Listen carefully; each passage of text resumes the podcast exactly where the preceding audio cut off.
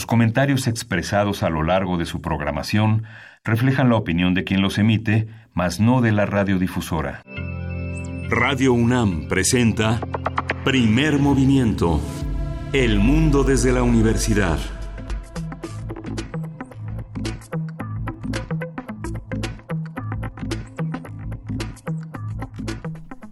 Hola, buenos días. Hoy es miércoles 11 de diciembre y son las 7.06 de la mañana aquí en la Ciudad de México. Estamos en la cabina de Radio NAM en primer movimiento. Berenice Camacho, buenos días, ¿cómo estás? Muy buenos días, muy bien, Miguel Ángel Quemain. Buenos días, gracias por sintonizarnos. Iniciamos, pues sí, esta emisión en miércoles, miércoles 11 de diciembre de esta semana, que ya es la última semana de actividades para la Universidad Nacional.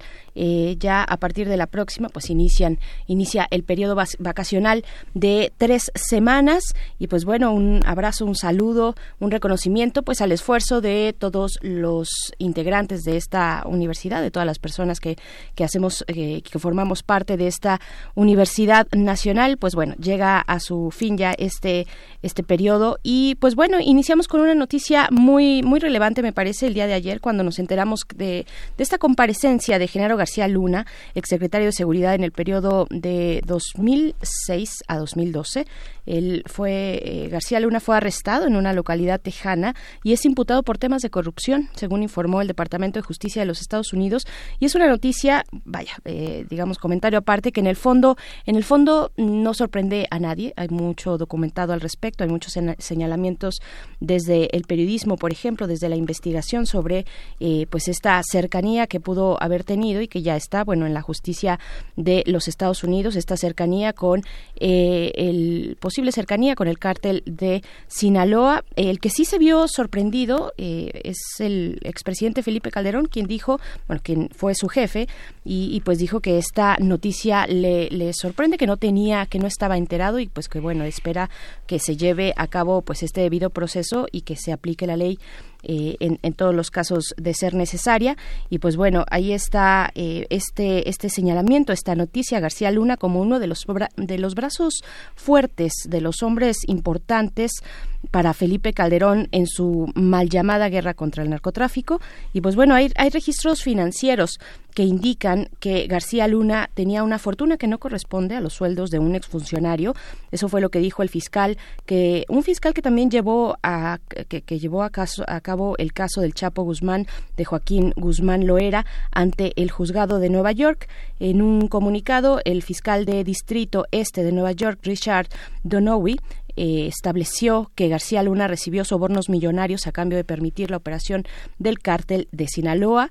Y pues bueno, García Luna está acusado por la Fiscalía del Distrito Este de Nueva York por tres cargos, tres cargos por eh, el primero, conspirar con organizaciones criminales para llevar cocaína a los Estados Unidos y uno más por mentir a las agencias de migración de ese país para obtener la ciudadanía.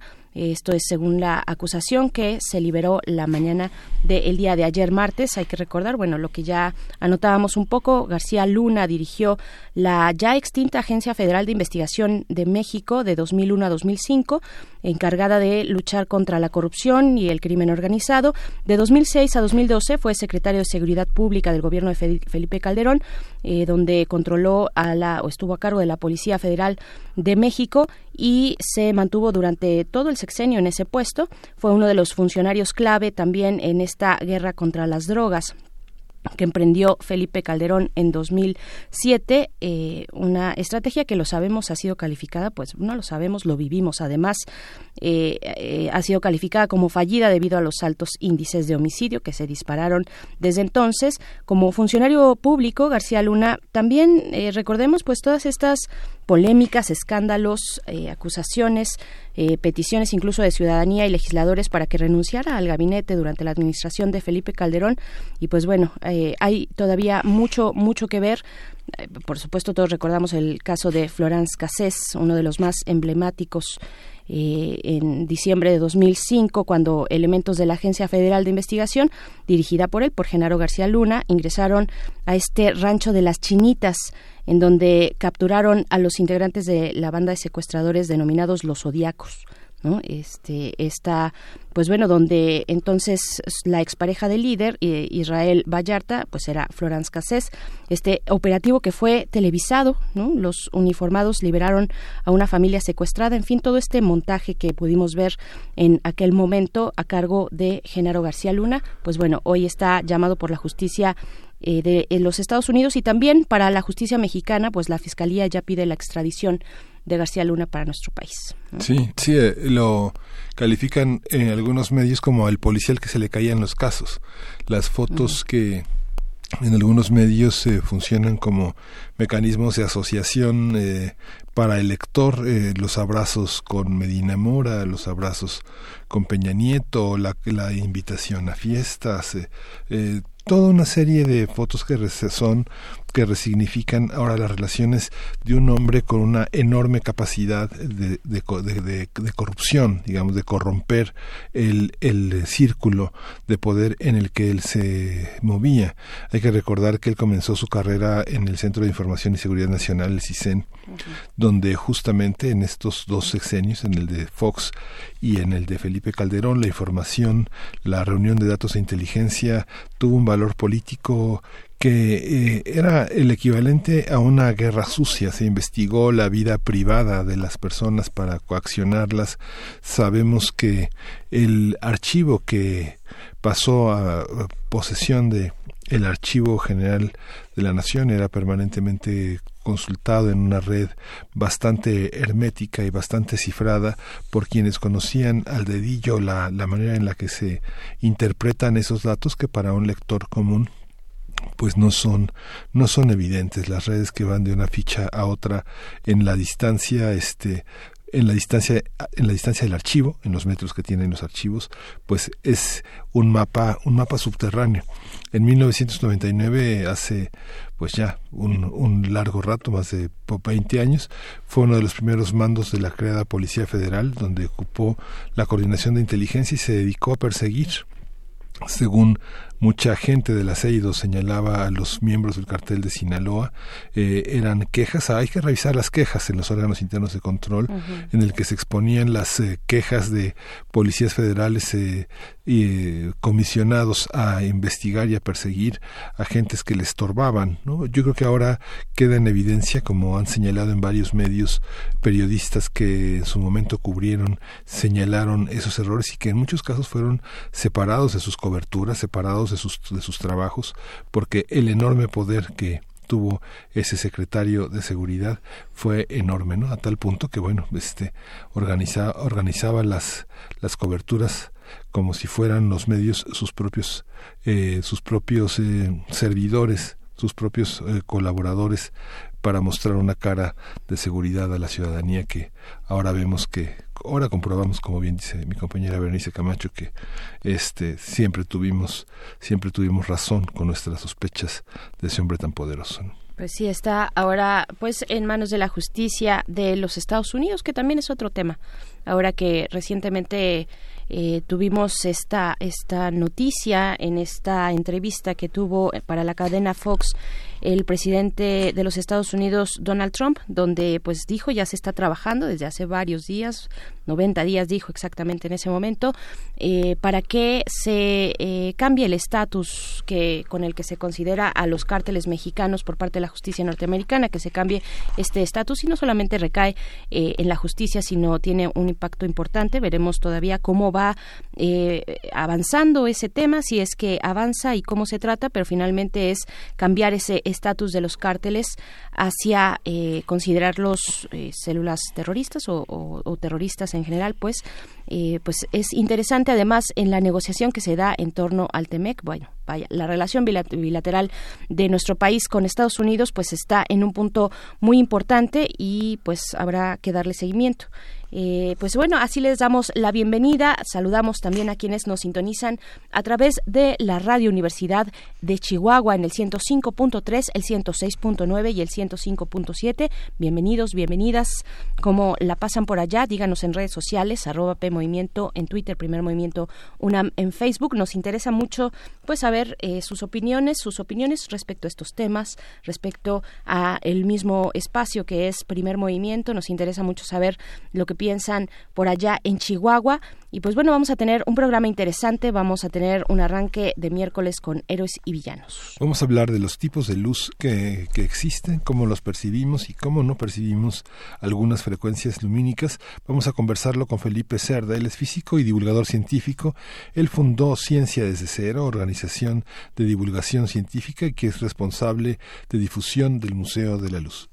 Así es también, como cada miércoles llega a la cabina de Radio UNAM, primer movimiento, Pavel Granados, quien es escritor y director de la Fonoteca Nacional y es el encargado de esta sección que titulamos Fonografías de Bolsillo. Eso hacia el final de esta hora estaremos conversando con Pavel Granados. En la nota nacional, el otro partido del Baster Gordillo. Vamos a comentarlo con la doctora Ivona Acuña Murillo. Ella es académica del Departamento de Ciencias Sociales y Políticas de la Universidad Iberoamericana. También es escritora y analista política. Y también para nuestra nota internacional, pues ayer fue la toma de posesión de Alberto Fernández, el nuevo presidente argentino. Vamos a comentarlo con Pablo Vallés, quien es periodista independiente, trabaja en varios medios y noticiarios allá en Buenos Aires, en Argentina, pues cómo se vivió este nuevo momento, nuevo entre comillas, porque trae de nuevo a la escena del poder y la escena política pues eh, básicamente algo una base fuerte una base del peronismo del peronismo importante pues bueno lo vamos a platicar con Pablo Vallés para nuestra nota internacional. Sí. En la poesía necesaria esta semana completaré el elogio del vampiro de Vicente este Quirarte eh, a partir de esta antología personal que se titula El tiempo y sus mastines que editó el Colegio Nacional y para la mesa del día estaremos conversando con la doctora Valeria Sousa, investigadora del Instituto de Ecología de la UNAM y quien por muchos años, décadas ya, ha estado a cargo de este proyecto de protección a cuatro ciénegas. Vamos a hablar del proyecto ahora que tiene, de esta iniciativa de fondeadora que tiene precisamente para eh, seguir defendiendo este espacio importantísimo en el ecosistema de nuestro país. Esto para la mesa del día. Sí, vamos a continuar también con esta conmemoración de los 150 años de la tabla periódica. Hoy el doctor Plinio Sosa, quien es académico de tiempo completo de la Facultad de Química, va a hablar sobre el boro. Así es, el boro o la carencia de electrones es el tema que nos presenta para esta mañana el doctor Plinio Sosa. Y pues bueno, así iniciamos. Vamos a ir con música, pero no sin antes, no sin antes recordarles que estamos en esta semana pues ya muy eh, entrados en las fiestas decembrinas, eh, queriendo también hacer comunidad con ustedes. Desde el lunes tuvimos un taller, un breve taller para hacer nuestras propias piñatas y está la invitación para que ustedes se sumen, para que nos envíen sus fotografías si es que quieren eh, pues entrarle a este concurso que envíen sus fotografías, los avances de sus piñatas, para que el próximo viernes podamos reunirnos, podamos eh, compartir, ver las piñatas que se realizaron. Y vamos a tener un concurso, se eh, nombrarán al primero y segundo lugar de ese concurso con nuestros radioescuchas hacia el final de la emisión del día viernes. Así es que en nuestras redes sociales les invitamos a escribirnos, a poner sus avances, hashtag concurso piñatas PM es la manera en la que los podemos identificar de eh, más rápidamente y pues bueno ahí está para que participen para que sigamos haciendo comunidad a través de pues esto una tradición importante en nuestro país que requiere de creatividad requiere, también de un trabajo eh, colectivo un trabajo en familia así es que bueno o entre amigos o no también este uno uno solo puede hacerlo. Eh, ahí está la invitación acérquense a nuestras redes sociales y vamos ahora sí con música. Vamos a ir con música vamos a escuchar de la internacional sonora balcanera Marracumbia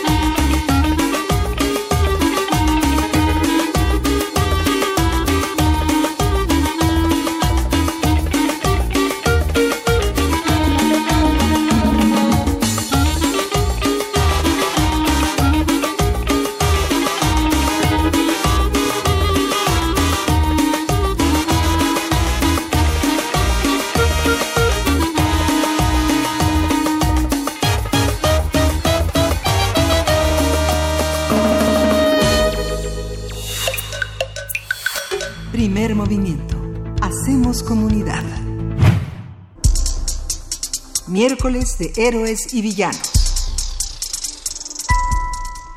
La luz es un conjunto de ondas de radiación electromagnética que podemos captar con nuestros ojos. Algunas de sus propiedades son que se propagan en línea recta, se reflejan en superficies reflectantes y cambian de dirección si pasa de un medio a otro.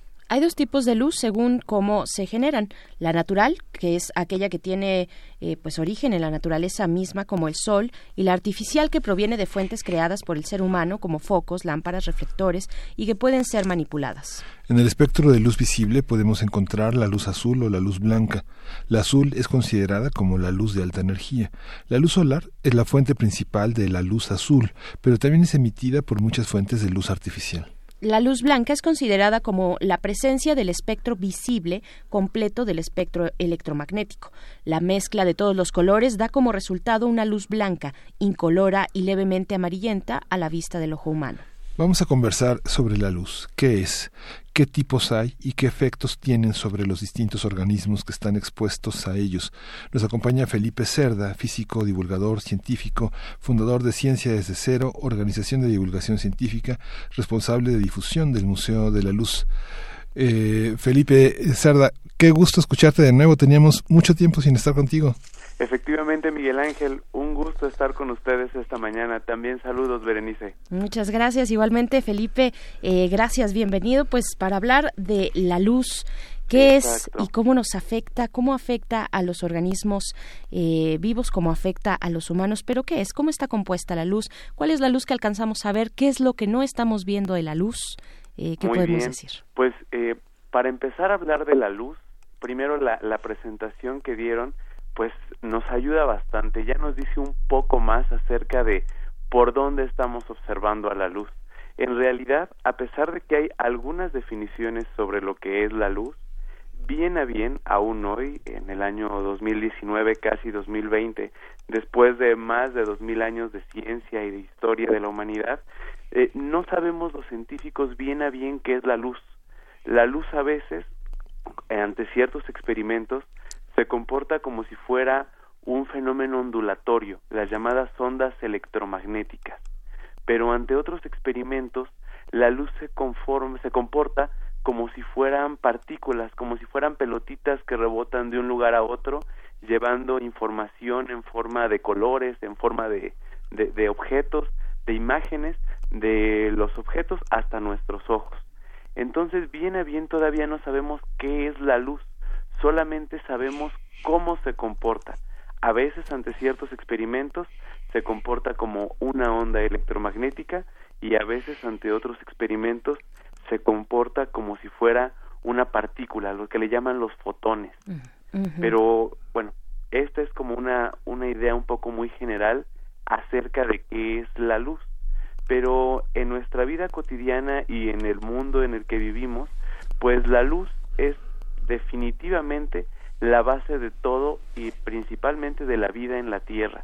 Debido al Sol que genera la luz y el calor que recibimos en nuestro planeta, pues no solamente los seres vivos tenemos ojos, tenemos estas estructuras que captan la luz y que interpretan las imágenes para percibir su entorno, sino que también el mismo hecho de que existan estos seres vivos, las formas de vida como las conocemos, tiene que ver totalmente con la luz y el calor que recibimos desde el sol. Sí, es completamente fascinante, ¿no? Eh, Miguel Ángel, también si nos acercamos, por ejemplo, a pensar en los colores, en cómo percibimos los colores, eh, cuáles son eh, los espacios, digamos, del espectro electromagnético que podemos percibir con los ojos humanos, pues también es, es, es una maravilla, ¿no? Y, es una maravilla todo lo que queda afuera. ¿Cómo, ¿Cómo pensar este espectro? Ah, pues muy bien, mira, acabas de decir algo importante. ¿Cómo lo percibimos los ojos humanos? Lo, los seres vivos, eh, cada uno de los seres vivos hemos desarrollado a lo largo de la evolución, del proceso de la evolución, diferentes estructuras para captar la luz. En particular los ojos de los seres humanos, observamos la luz, que le llamamos la luz blanca, que está conformada por los colores del arco iris que en algunos casos hay polémica de si son siete los colores del arco iris, que si son seis estos colores, pero en realidad los colores del arco iris son una infinidad de, tonalidades comprendidos entre el rojo, y el color violeta. Isaac Newton, que fue la persona que descubrió eh, a través del experimento del prisma la composición de la luz blanca en los colores del arco iris, pensaba que estos colores eh, tenían que ver o guardar una relación con los números cabalísticos, con todas estas ideas eh, religiosas y místicas que él profesaba, y entonces decidió agruparlos en siete colores principales, porque siete, según este cuerpo de creencias, es un número eh, importante, es un número eh, pues místico, sagrado. Y entonces él dijo que eran siete y Newton ha sido tan importante para la historia y para la ciencia y para la filosofía que hasta la fecha seguimos diciendo junto con él que son siete. En realidad nosotros, los seres humanos, podemos observar seis colores principales, agruparlos pues como seis colores, que son el rojo, el naranja, el amarillo, el verde, el azul y el violeta.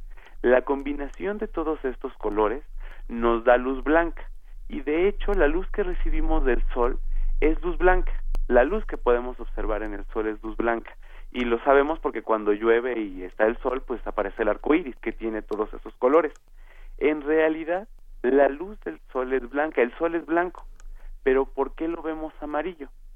Esto tiene que ver con un fenómeno que se llama dispersión cromática mm. y resulta que el orden de los colores, rojo hasta, hasta el azul hasta el violeta, están ordenados de acuerdo a su energía o lo que es equivalente, están ordenados de acuerdo al tamaño de sus ondas. El color rojo tiene ondas electromagnéticas que son de mayor longitud que las ondas del color en el otro de los colores en el otro extremo, que son el azul y el violeta. Estas ondas eh, cortas, el azul y el violeta, cuando llegan a la atmósfera, al aire, a la, capa de aire que envuelve nuestro planeta, eh, se quedan, podemos pensarlo como rebotando con las partículas de aire y colorean el cielo de azul. Entonces la luz que entra eh, prácticamente hasta nuestros ojos, que atraviesa la atmósfera y llega hasta nuestra mirada, pues viene compuesta del amarillo, del naranja, del rojo y del verde, y entonces en esa combinación hace que durante el día nosotros percibamos que el sol es de estos tonos amarillentos naranjas y el cielo es azul. Pero por el contrario, durante la noche, eh, el cielo lo vemos oscuro, negro, y la luna o las estrellas los vemos como blancos, ¿no?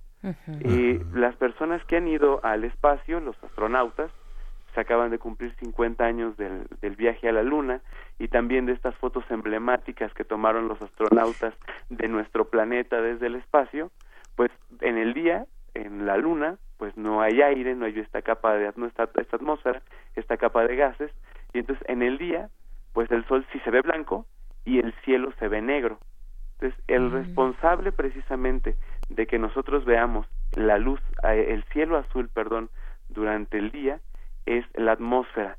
Y nuestra evolución ha condicionado eh, nuestros cuerpos, el, desarrollo de nuestros ojos, a que asociemos y a que nuestros procesos eh, naturales, nuestro metabolismo asocie la presencia de luz azul con las actividades propias de, de la mañana, las actividades diurnas que son precisamente pues el trabajo, ¿no? Claro. Sí. Lo que nos mantiene activos. La, la percepción de los colores de la luz y sus frecuencias pueden ser percibidos desde algún otro eh, desde algún otro órgano eh, de percepción pueden ser vistos de otra manera no solamente a través de los ojos tienen una frecuencia que puede ser captada de alguna otra manera por el cuerpo por supuesto en el ser humano eh, tiene la capacidad de percibir mediante sus ojos estos colores del arco iris, pero no son los únicos colores que existen. En realidad, en nuestro universo está conformado por un montón de colores que son invisibles a nuestros ojos, que nuestros ojos no los captan.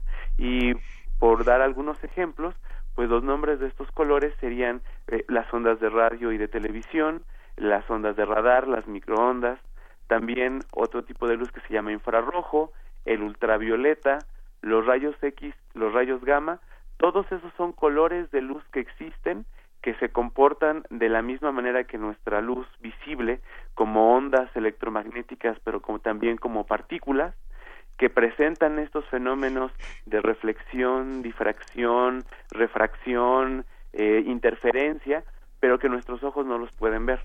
En el caso del cuerpo humano, por ejemplo, nuestra piel es capaz de detectar eh, la luz infrarroja. Eh, la luz infrarroja es una luz eh, de menor energía, de, de, menor frecuencia que la luz roja. Está, de hecho, en el orden de los colores del arco iris, es la que va antes del rojo, mm. de ahí su nombre, infrarrojo, y, y nuestra piel lo puede sentir, lo puede captar. De hecho, en un día soleado, cuando nosotros salimos en, en, bueno sin mangas de camisa a la calle sobre nuestros brazos o sobre nuestro cuello nuestra cara podemos sentir el calorcito del sol. Ese calorcito es precisamente la luz infrarroja.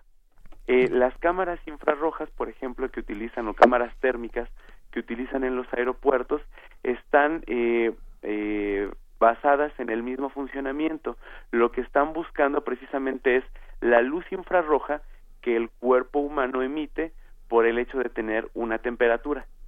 Todos los objetos, por el simple hecho de tener una temperatura, está asociado a esto un tipo de radiación o un tipo de luz que lo acompaña y por consiguiente se puede detectar. Eh, los seres vivos como tal, nuestros cuerpos, emiten en esta luz infrarroja que es de, de, baja frecuencia, pero por ejemplo tenemos la experiencia de que si calentamos un metal, el color de ese metal va a ir cambiando, va, va a irse haciendo primero visible y después va a ir pasando del rojo al naranja, al amarillo y luego pasa algo que se llama el blanco vivo, ¿no? Mm. Que es cuando tenemos precisamente todos estos colores sucediéndose en, en los metales. Entonces, conforme la, un cuerpo o un objeto tenga temperatura, es el, los colores o el color de luz que va a emitir. Hay, por ejemplo, regresando un poco a lo de los seres vivos, eh, creencias respecto a qué pueden o no qué, o qué no pueden ver los demás seres vivos. Eh, se dice, por ejemplo, que los perros ven en blanco y negro y bueno, los, los ojos de los perros tienen eh, células que reciben la luz principalmente del color azul y del color amarillo. Entonces no ven en un mundo blanco y negro, sino ven en un mundo ausente de rojo, que también es lo mismo que pasa, por ejemplo, con los toros, que las personas creen que el toro, cuando está, eh, hay una, una corrida de toros, que los toros siguen la capa de color rojo, pero en realidad no están siguiendo el color, están siguiendo el movimiento de la capa, porque los toros, al igual que los perros, tampoco perciben esos colores. Hay animales, como por ejemplo los lagartos, las serpientes, que no detectan todos los colores que los seres humanos vemos, pero que sí detectan el infrarrojo, y entonces siguen a sus presas a través del calor que emiten sus cuerpos, más allá de la luz y del movimiento que tengan. O hay animales como las aves o también como algunos insectos, las abejas, los escorpiones, que pueden ver el color que le sigue al violeta, que es el ultravioleta. Mm. Y entonces observan un mundo mucho más colorido porque para las longitudes de onda eh, ultravioleta se presentan con mayor frecuencia fenómenos como la fluorescencia o la fosforescencia, que hacen que los colores del mundo puedan ser mucho más atractivos. Sí. En el ojo hay una organización por bastones y conos que varía de según, según eh, varía de género, varía de género a género, de hombre a mujer. Pareciera que en alguna literatura se indica que hay más conos que permiten una gama más amplia de colores en el caso de las mujeres, ¿es cierto esto? Sí, que regularmente decimos ¿no? que, que las mujeres tienen una paleta de colores muchísimo más amplia que nosotros, que donde nosotros vemos el rosa, ellas ven el salmón, el melocotón, el color mamé, el, fuchsia, el fuchsia. Exacto. y, y, evolutivamente es, es algo que sí tiene un sustento. Eh, eh, durante la evolución del ser humano, eh, principalmente se dio una diversificación del trabajo que llevó a que los hombres fueran eh, cazadores. Y entonces, regularmente los hombres, eh, nuestra, nuestro sistema visual está más eh, adecuado al tema de saber las distancias, de conocer ubicaciones, qué tan cerca o qué tan lejos está un objeto porque pues si sabemos qué tan cerca o qué tan lejos está nuestra comida, pues es más fácil que la podamos atrapar. En el caso de las mujeres, eh, principalmente se, se, su trabajo se, diversificó hacia la recolección de frutos, de semillas, de flores, cosas que también fueran comestibles. Finalmente la, la historia de la vida y de la evolución es la historia de qué vamos a comer. Entonces, en el caso de las mujeres, pues tenían que tener mejor vista para discriminar colores y así saber qué fruto, qué flor o qué semilla podía ser eh, nocivo, tóxico, peligroso o, por el contrario, inocuo, es decir, que no presenta ningún problema para que lo podamos comer. Entonces, eh, la evolución de, de, nuestros organismos es un proceso que toma pues millones de años, miles de años, pero en el caso de los seres humanos, pues esa diversificación del trabajo pues se, se, se ve reflejada en la manera en que percibimos los colores, que para percibir los colores, los ojos de todas las personas tienen células que son capaces de percibir la luz de, estos colores. Unas se llaman conos, otras se llaman bastones, unas sirven para identificar cuánta luminosidad hay en nuestro ambiente, si es de día, si es de noche, mientras que las otras sirven para percibir los colores. Principalmente de estas hay tres.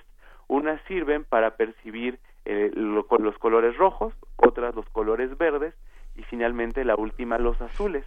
Eh, aunque el, el arco iris tiene todos los colores, eh, a través de estas tres tipos de células, del rojo, del verde y del azul, podemos eh, obtener también la combinación de todos y entonces también podemos captar el blanco. Por eso no necesitamos un tipo de célula para cada color que existe, sino solamente necesitamos estas tres, un sistema tricromático que le llaman, y entonces la luz que viene del mundo, del entorno, de los objetos hasta nuestros ojos, llega a esta, a esta parte del, del ojo que se llama retina, que es donde están las células que reciben la luz y los colores, y con solo tres tipos de, células para los colores podemos captar toda la gama y todas las tonalidades del mundo. De hecho, la tecnología es gran inspiración de, del ser humano, de, nuestros sentidos, y por eso las pantallas de los celulares, de las televisiones, pues también imitan este sistema de, tres eh, tipos de colores, precisamente para que eh, con esos tres se pueden generar y los seres humanos podemos captar todos los colores pues, que existen en la naturaleza. Claro, eh, Felipe Cerda, por aquí la producción nos dice que algunas mujeres, hay casos de algunas mujeres que tienen un cuarto cono extra, a esto se le llama tetracromatismo, ¿no? Eh, y, también, bueno, nos preguntan por acá, te preguntan, eh, por qué los fotones viajan a la velocidad de la luz y los demás átomos no. Ah, muy bien. Bueno, voy con la, primera cuestión. Sí, efectivamente, eh, bueno, cuando un ser humano se, se reproduce, eh, la siguiente generación puede tener lugar a lo que se, llama, se conoce como las mutaciones, que no necesariamente son malas o, o nos dan superpoderes como en las películas, mm. sino que nos generan características extras. Y entonces, en algunos casos se da esto de la tetracromía, en la cual hay algunos tipos de, de conos que pueden captar otros colores de luz, o también se puede dar el caso de las personas que tienen una deficiencia de estas células y entonces solamente tienen dos o tienen una, que es lo que se conoce como el daltonismo, que dato curioso, el daltonismo solamente lo tienen los hombres, no hay mujeres daltónicas. es una cuestión genética de los genes recesivos y quienes son portadoras son las mujeres, pero quienes presentan la característica son los hombres. Y ahora, eh, con la segunda pregunta que tiene que ver con los fotones, Sí, en general eh, hay una imposibilidad física de que cualquier objeto se pueda mover a la velocidad de la luz. Ningún objeto material puede eh, viajar más rápido que la luz en, en algún medio, pero es decir, en algún ambiente. Pero eh, la luz tiene un, bueno, los fotones, que son estas partículas de luz, tienen la característica de que no tienen masa. Entonces, al no tener masa, sí pueden moverse a la velocidad de la luz porque no hay una inercia que los retenga en contra de su movimiento. Entonces, por eso también se considera que las que las partículas de luz o que los fotones eh, o que la luz más bien tiene una característica de partículas o de fotones, pero es porque no hay ninguna masa a diferencia de los electrones, de los protones o de los neutrones que forman parte de los átomos. Claro, ya también, eh, bueno, estamos a punto de despedirnos, pero yo te quiero preguntar también, ya, ya en el uso cotidiano que le damos, por ejemplo, a los colores, eh, en, en, la señalética de las ciudades, podemos ver, por ejemplo, las banquetas, la orilla de las banquetas pintadas de amarillo, o los chalecos preventivos eh, son chalecos de color amarillo, no solamente los franceses y las protestas allá, sino, sino también este color, ¿por qué, ¿por qué es utilizado para estas cuestiones de protección civil, de señalética, cuestiones preventivas en, en las calles de las ciudades? ¿Por Pues, qué el amarillo? Más allá del, del tema de los colores, porque recordemos, por ejemplo, en el caso de los daltónicos, que no tienen la misma gama de, de, de colores que, el, que una persona que observa en este sistema tricromático, pero lo que se busca, y seguramente también lo habrán visto, no solamente es este color brillante, sino también ahora que refleje. De hecho, algunas pinturas con las que eh, pintan estas señaléticas, los pasos peatonales, eh, los bordes de las banquetas, también tienen disueltos algunos cristalitos que reflejan la luz y entonces hace que la banqueta no solamente tenga un color llamativo, sino que al mismo tiempo tenga un color o una característica reflejante, así como por ejemplo estos chalequistas. En el caso de los daltónicos, por ejemplo, también es importante que eh, ellos, pues, eh, a, a, la hora de manejar, de, de, conducir un vehículo, pues que también los semáforos eh, eh, que tenemos nosotros en, en, las calles, en las vialidades, deben de tener no solamente, sabemos que tienen verde, amarillo y rojo, uh -huh. pero también deben tener un orden a través del cual quien es daltónico y no percibe todos esos uh -huh. colores, sepa que está arriba, en medio y abajo, o izquierda, en medio y derecha. Claro. Y en algunos casos se ha, se ha este, presentado que entre ciudades, por ejemplo, hay, hay ciudades o hay poblaciones que tienen los tres colores pero que no están en orden. Entonces una persona que es eh, daltónica llega a ese lugar, eh, conduce y pues resulta que se está pasando todas las, las reglas del tránsito, todos los saltos, pero es precisamente por el orden, que es una convención, algo que nos pusimos de acuerdo todos y que a partir de ahí eh, pues se lleva a cabo la, la, la, vida. La próxima vez que un policía de tránsito sí. eh, eh, nos detenga, pues hay que argumentar. No, no, es cierto, no hay que argumentar bueno, en el caso de los hombres. en el caso de los hombres nada más. Nosotros habrá que inventar otra cosa Exacto. o seguir las reglas mejor. No, no era suficientemente rojo, era como vermellón. Exacto. sí. Ay, pues Felipe Cerda, ya se nos acabó el tiempo de esta conversación muy interesante. Habrá que, que reanudarla en más adelante y ver, bueno, cómo, cómo reflejan la luz cada uno de los colores, ¿no? ¿Cuál, cuáles, eh, cuáles son sus eh, sus usos también en otros eh, en claro, otras actividades la como la pintura, ¿no? Sí. Por sí. ejemplo, la, la, también la cultura, claro, el arte. Uh -huh. Así es. Pero bueno, se nos acaba el tiempo. Felipe Cerda, físico y divulgador científico, responsable de difusión del Museo de la Luz. Les invitamos a asistir y pues bueno, a, a, tener estas reflexiones interesantes en torno a la luz, al calor, a los colores. Muchísimas gracias, Felipe. Muchas gracias a ustedes, un gusto platicar, Miguel Ángel. Gracias. De nuevo en primer movimiento. Y pues pueden seguirme también en las redes sociales, en Facebook y en Instagram, como Ciencia desde Cero. Ciencia desde cero, perfecto, que es esta organización de divulgación científica del, de la cual eres fundador. Pues te mandamos un abrazo, feliz miércoles para ti. Igualmente, que tengan muy buen día. Gracias, Felipe. Pues vamos con música, vamos a escuchar de Cecil McLogan Salvan Visiones.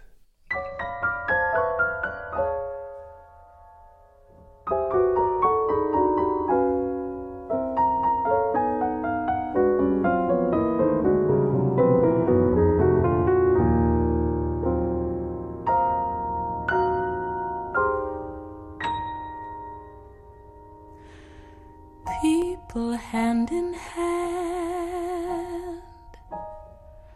Have I lived to see the milk and honey land?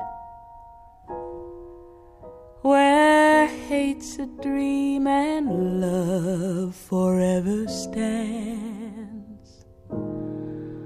Or is this a vision in my mind?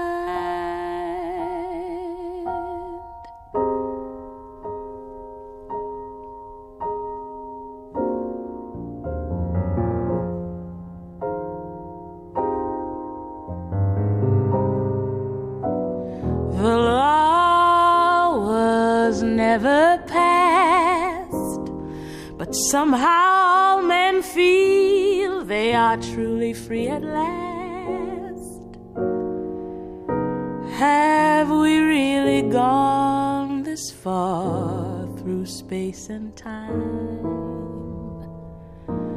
Or is this a vision in my mind?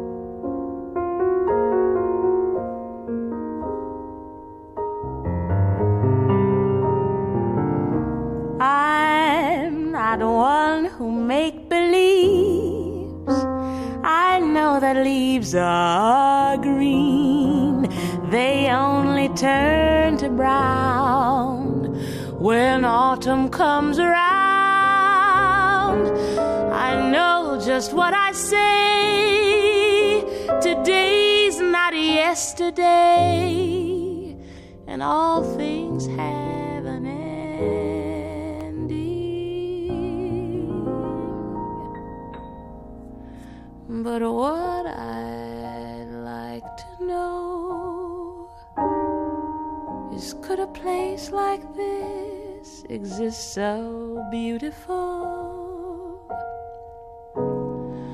Or do we have to find our wings and fly away to the vision in our minds?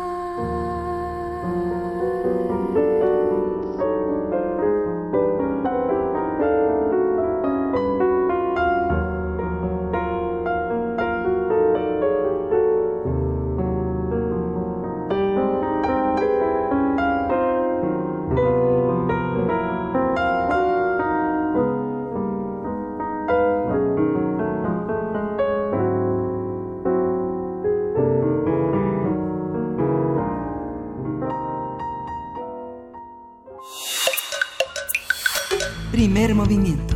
Hacemos comunidad. Fonografías de bolsillo. Y le damos la bienvenida, como todos los miércoles, a Pavel Granados. Ustedes lo conocen, es escritor y director de la Fonoteca Nacional. En esta sección que tiene a cargo Fonografías de Bolsillo, y hoy para hablar, para contarnos una historia, la historia de un, bol- de un bolero. Pavel Granados, ¿cómo estás? Muy bien, ustedes aquí. Bueno, yo contento de verlos porque no nos habíamos visto la semana pasada. Ayer cumplió 11 años de vida la Fonoteca Nacional. 11 Ay, años. 11 años, felicidades, ¿sí sí. crees? Es joven. Es joven, es, es una institución muy joven y joven y la primera en América porque no hay otra Fonoteca Nacional en Iberoamérica. Entonces, pues sí es importante. Pareciera que lleva mucho más tiempo. Por cierto que no les he contado porque no sí, creo que no nos hemos visto hace mucho más bien porque Sí. estuve en Austria y ahí pude conocer la primera fonoteca del mundo, la- la- la- el fonograma Archiv de Austria, que es de 1898. Entonces ahí pude conocer la primera. Si quieren un día les vengo y les cuento. Sí, por favor. Nada Yo más pensé que eso ibas porque a contar ese viaje. Ah, bueno, les cuento la siguiente vez, porque Sí. también, y puedo poner algo de allá, porque también conocí la mediateca de Austria, que es la suma de la fonoteca más la, pues la audiovisual, porque es como una videoteca también, y pude conocer el proceso de la televisión, la estatal de Austria, que viene para México, es decir, la manera el de trabajar de allá, yo creo que es lo que viene en general, ¿no? Porque ahora es una sola persona la que se encarga, bueno, eso en el audiovisual, de digitalizar un montón de, de programas de televisión. Yo llegué a las 10 de la mañana y un solo muchacho que estaba ahí ya llevaba 50 horas de digitalización. Es una verdadera locura. Bueno, eso fue en Austria. La siguiente vez les, les cuento, pero bueno, tenía que ir y ahora, ayer fue los 11 años de la Fonoteca Nacional que festejaremos este viernes, por si quieren venir con nosotros ahí. Ay, claro que Estaremos sí. a partir de las 5 de la tarde. Mm. Este, pues ahí es una sorpresa. A las 5 de la tarde hay Cinco que de la llegar, tarde, hay que cinco, llegar a la fonoteca. Pues mira, la, déjame ver, porque se- más bien, es, sí, a partir de las 5 o 6 estaremos ahí festejando. Invitamos a Marilú, este, porque Marilú cumple 80 años de carrera artística y entonces va a estar acompañando, tendremos ahí un festejo, en fin. Patricio podemos ir. Hidalgo y el, Patricio Hidalgo y el estará. Sí, que es el- bueno, eso estará ahí también. ¿Podemos ir con todos nuestros radioescuchas? Sí, claro que sí. Ya a viste, la R. Guillermo. Miguel Ahí sí, Gemirán, ahí te vemos, ¿eh? Ahí nos vemos. Y nos comeremos un pollito en la fonoteca. Muy bien. Mm, Y vamos a bailar al afrojarocho un poquito. Este, el concierto es el viernes 13, este viernes a las 6 de la tarde en la sala. Ahí está, ya viste tú. Ay, qué bueno que Ahí viste. Betty. La invitación. Refrancito, Oye, y, este, y bueno, pues yo, eh, no, más que la historia de un bolero, pues estaba pensando, no sé si de manera seriada o qué, pero ya que me han soportado todo este tiempo, no les he contado yo mi- lo que ha sido como mi mero mole, que es el bolero, la historia del bolero, porque eso creo que no lo hemos platicado No. así, este. Y la verdad es que tiene una historia interesantísima y en sus inicios quizá, pues por lo menos aquí en México muy poco contada y en Cuba quizá un poco más, sin embargo, se ha perdido en las brumas de la leyenda, eh, la historia del bolero, es que es una mezcla de la música pues eh, europea y la música africana y el bolero es básicamente pues como dice un escritor eh, venezolano que admiro mucho José Balsa decía pues es el mensajero sentimental de América. Y la verdad es que el bolero durante mucho tiempo fue efectivamente eso el mensajero sentimental de todo un continente o de la lengua española. Y lo que sumó fue ese lirismo quizá romántico de Europa y también ese erotismo que tenía o que tiene la música eh, del ca- afrocaribeña, en el que además pues conviven muchas cosas como la poesía y quizá, como también dice José Balsa, esa tristeza americana indígena, pues no sé si sea una elaboración nuestra, pero un día que les platique de cómo componía Agustín Lara, yo creo que ahí van a ver, visto por un, hubo un debate en los años 30 acerca de la manera de componer de Agustín Lara, una polémica que inició un maestro del conservatorio, Daniel Castañeda, analizando desde el punto de vista filosófico y desde el punto de vista de la composición Agustín Lara, casi él quería demostrar que había esa tristeza indígena en Agustín Lara. Luego les platico por qué cuando, cuando les lle- nos toque llegar a Agustín Lara. Pero la verdad es que esos primeros trovadores son de Santiago de Cuba. Pepe Sánchez era un sastre que hacía sus tertulias en el oriente de la isla y ahí comenzó a, cantar con sus amigos, inspirado en la poesía que leían, sobre todo poesía romántica. ¿Qué pasaba? Que esos trovadores eh, sacaban de las revistas uno que otro poema y les gustaba musicalizarlos. Es una manera de componer que llegó incluso hasta Guti Cárdenas. Guti Cárdenas sacó varias de sus canciones de poemas que leía en los periódicos, pero lo mismo hacía un cubano que se llamaba Eusebio Delfín, que también leía los periódicos, los libros de poesía y, hacía sus canciones. O la canción Ella de Domingo Casanova, que era un señor que manejaba una calandra, es decir, un coche de caballos en Mérida, y un día a un señor se le olvidó un libro en su en, el asiento, lo leyó y él hizo la canción Ella, la que hubiera amado tanto. Entonces esa tradición pues era común, ¿no? De sacar. Eusebio Delfín, por ejemplo, leyó a Amado Nervo y a Manuel Gutiérrez Nájera en sus libros de poema y los hizo canciones. Bueno, Pepe Sánchez es el iniciador de todo esto. Es un bolero que se llama Tristezas de 1885, el que se dice que inicia la historia del bolero, pues en una reunión de trovadores en Santiago de Cuba. ¿Cuándo se grabó eso por primera vez? A ciencia cierta, no lo sé, pero sí puedo decirles que la primera grabación que se cono que yo conozco se hizo en México en 1907. Se grabó un bolero por un dueto del que conocemos muy poco, el dueto Abre- Ábrego y Picasso, que pues grabó aquí en la Ciudad de México varios discos, un único bolero, Tristezas, y de ahí tuvieron que pasar muchos años antes de que se compusieran boleros en México. El siguiente fue eh, Madrigal de 1918, pero Ah. después, pero no se grabó hasta muchos años después. Entonces, bueno, si quieren aquí ya tengo la canción, porque no sé, ya estamos a- a- Ya estamos en ese en momento. el momento de escuchar la canción y si quieren de ahí nos arrancamos para hacer un breve panorama de qué ha sido, qué es este género. Aquí lo van a ver un poquito extraño porque todavía no existe el cinquillo, es decir, la marca de pues, definitiva del bolero. Muy bien, pues ya lo estamos escuchando de fondo, Pavel Granados. ¿Con esto nos despedimos o regresamos? Sí, con esto nos despedimos. Gracias, Pavel. Eh, pues estaremos festejando los 11 años, este 11 aniversario eh, de la Fonoteca Nacional, el viernes 13 a las 6 de la tarde, sala Mura Schaffer con este concierto. Eh, pues enhorabuena y felicidades a todos. Muchas gracias. A toda la Fonoteca, muchas gracias. Nos despedimos ya también de la Radio Universidad de Chihuahua y después de esto nos vamos al corte. Vamos a quedarnos a escuchar. Volvemos después del corte. Qué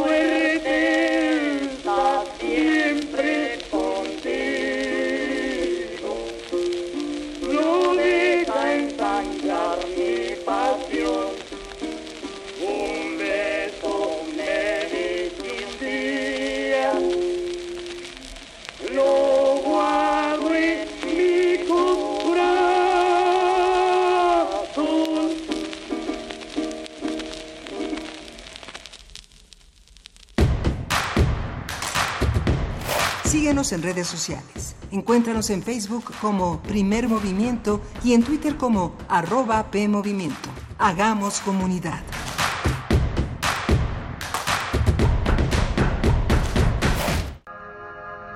En 26 años te hemos visto crecer.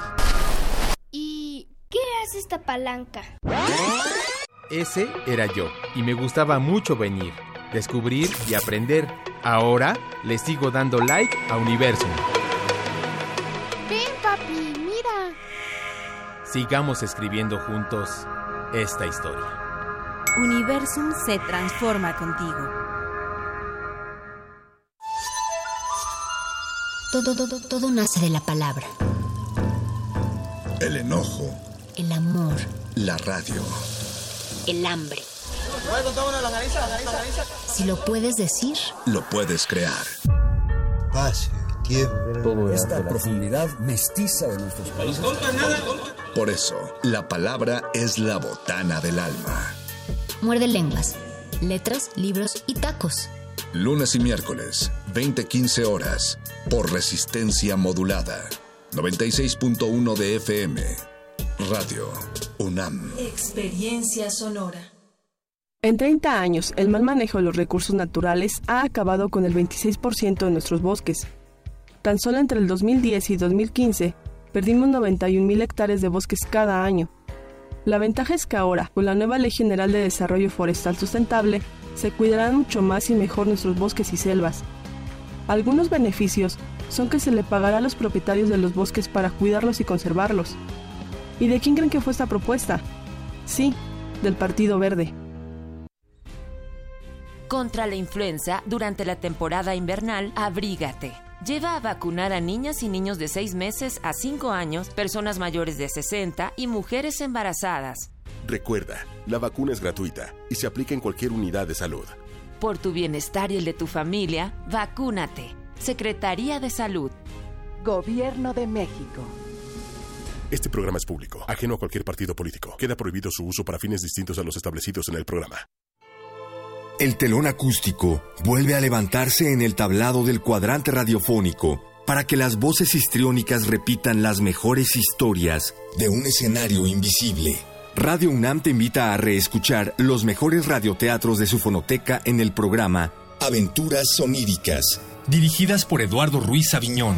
Con textos de Elena Garro, Carlos Olmos, Vicente Quirarte, Roberto Coria, Frederick Durrenmatt, Edgar Allan Poe, Mary Shelley, William Polidori, H.P. Lovecraft, Bram Stoker, Samuel Beckett, Jack London, Herman Melville, entre otros.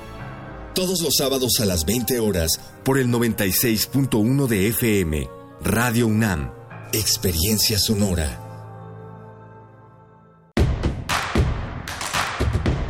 Queremos escucharte.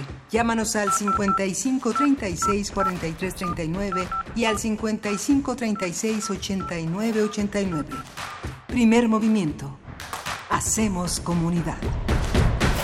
Ya estamos de vuelta aquí en Primer Movimiento, hoy en este miércoles 11 de diciembre. Son las 8 con 4 de la mañana y aquí en la Ciudad de México, desde donde transmitimos, pues ya se siente este frío, ya se siente un, Sí. un clima un poquito frío, así es que tomen sus precauciones, abríguense si están a punto de salir, porque sí, si se siente, está, está un poco nublado incluso. Yo pensé que eran los años, pero son los años de la ciudad y sus inviernos. Y sus inviernos. Y la colonia del Valle que tiene una particular este grado de humedad y de frío que es eh, que es singular. ¿no? Ujú, sí. Este, es un Sí. está está es- está a la orilla del río Becerra es también una parte que Claro. que estaba que, que, que tiene un viejo clima, ¿no? Que no es comprensible a los ojos de nuestro presente totalmente, ¿no? Totalmente, totalmente urbanizado también.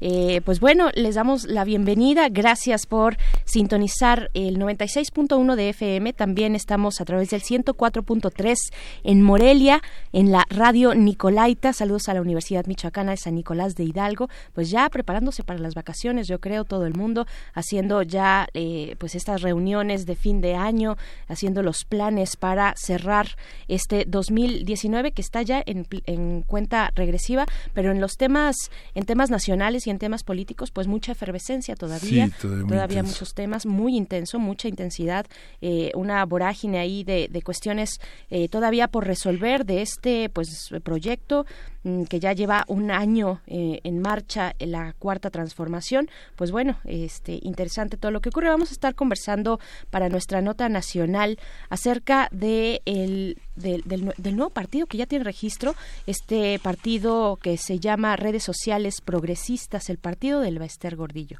le dicen así. Y pues bueno ya eh, es un es un partido ligado a ella eh, pues ya tiene el registro ante el INE y pues bueno lo vamos a estar conversando en unos momentos más con la doctora Ivonne Acuña Murillo quien es académica del Departamento de Ciencias Sociales y Políticas de la Universidad Iberoamericana. También es escritora y analista política eso para para en unos momentos más en nuestra nota nacional. Y vamos a conversar sobre eh, la elección, el, el- ya la toma de gobierno de Alberto Fernández en Argentina, el gran entusiasmo que ha creado en muchísimos argentinos esta nueva administración que pues llega con todo, llega con muchos ejemplos de gobierno en América Latina, uno de ellos es México, del que fue eh, destino de su primera visita internacional ya como como este como presidente que to- todavía no, es- no, no tomaba posesión pero bueno ya estaba aquí este aplaudiendo la cuarta transformación y tomando algunos de los ejemplos a seguir de este de este gobierno Así es, así es. Pues también saludamos a través de nuestras redes sociales a quienes nos escriben. Fíjate que Mayra Cortés nos, a propósito de la conversación inicial que tuvimos sobre los tipos de luz con Felipe Cerda, eh, divulgador científico, ella nos comparte en Twitter, dice, envío este microcuento científico de mi autoría. Se encuentra en la cuenta de arroba cuento y ciencia. Y el cuento dice así, qué buena onda de viaje. Sí, aquí entregando paquetes. ¿Y cómo dices que te llamas? Soy la luz.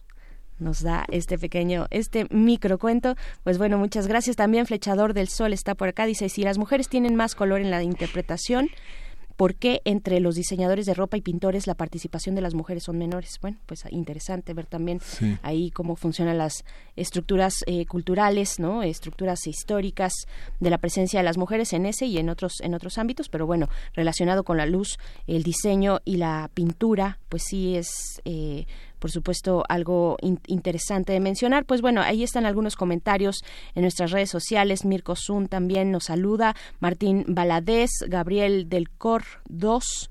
Eh, nos, nos pregunta por acá, dice, buenos días, ¿recuerdan en qué fecha hablaron de la Virgen de Guadalupe? Quiero volver a escuchar el programa en su podcast. No sé si fue hace dos años, probablemente fue hace. Seguramente. Sí, creo que sí. Este, este, fue hace dos años. Vamos a, buscar ahí la fecha, a ver si logramos dar con ella y compartirte el podcast para que puedas regresar a esa conversación. Pues bueno, vámonos. Un aviso parroquial, un aviso parroquial. Ah, que Beatriz Alce nos invita a la presentación. Para quien no conozca todavía el libro Historias del Metro, que publicó Beatriz Alce en este año, se presenta hoy a las 19 horas en Coyoacán. Eh, lo presentan eh, Verónica Ortiz, eh, Paloma Saiz, Frix Glockner y modera Porfirio Romo. La cita es en el Centro Cultural Elena Garro, en la calle Fernández Leal 43, en La Conchita a las 7 de la noche. Beatriz Alce nos invita a, nuevamente a recorrer el metro a través de sus letras. Mm, ahí está esta invitación. Y bueno, recordar también eh, la que nos comparte eh, nuestro querido Pavel Granados, este decimoprimer aniversario de la Fonoteca Nacional, el próximo viernes, ahí en la Fonoteca, eh, en Coyoacán, a las 6 de la tarde. Pues el cupo es limitado, pero son todos bienvenidos, que puedan, que podamos pues compartir estos 11 años de resguardo, de memoria sonora. Eh, pareciera que, tiene más, más tiempo la, fonoteca, o al menos es mi, es mi percepción, pero son apenas 11 años. Esperamos de una larga vida a esta memoria sonora que se resguarda en, esta, pues, en, este bello edificio histórico de la calle Fernández Leal. no, Francisco Sosa, perdón. Francisco, Sosa. sí, es Francisco Sosa. Eh, pues bueno, ahí está también la invitación. Vamos ahora sí con lo siguiente. Ah, no, bueno, también la invitación, recordatorio de este concurso de piñatas hashtag concurso piñatas PM es la manera en la que a través de nuestras redes sociales nos, pueden compartir sus avances, cómo va esa piñata después del taller, micro taller que tuvimos el lunes pasado, pues bueno, este viernes será el concurso, primero y segundo lugar, eh, serán premiados y pues vamos a compartir un poco eh, pues de este, de este momento a través de las piñatas con el propósito de las fiestas decembrinas, hacer comunidad el próximo viernes después de la emisión. Estaremos aquí en la terraza de Radio UNAM, Adolfo Prieto 133, Colonia del Valle, para compartir pues estos diseños y eh, nombrar a los ganadores del primero y segundo lugar hashtag con, concurso piñatas PM, así nos encuentran y pues bueno, vamos ahora sí con lo siguiente que es nuestra nota nacional. Primer movimiento. Hacemos comunidad. Nota nacional.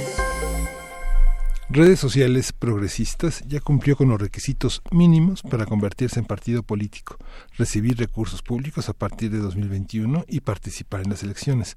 El proyecto ligado a El Baster Gordillo realizó 20 asambleas y ya superó el número mínimo de afiliaciones al registrar ante el INE a 322 mil personas. José Fernando González, yerno de la maestra Elvester y dirigente nacional de esta agrupación política, ha señalado que desde las redes sociales progresistas apoyará la transformación que encabeza Andrés Manuel López Obrador, que no serán un partido satélite al Movimiento de Regeneración Nacional y que el liderazgo de Elvester Gordillo seguirá siendo un referente moral para, para este nuevo partido político. El primero de febrero del próximo año, fecha en que vence el plazo para que los proyectos de nuevos partidos cumplan los requisitos, el INE tendrá un periodo de análisis y después otorgará los registros condicionados.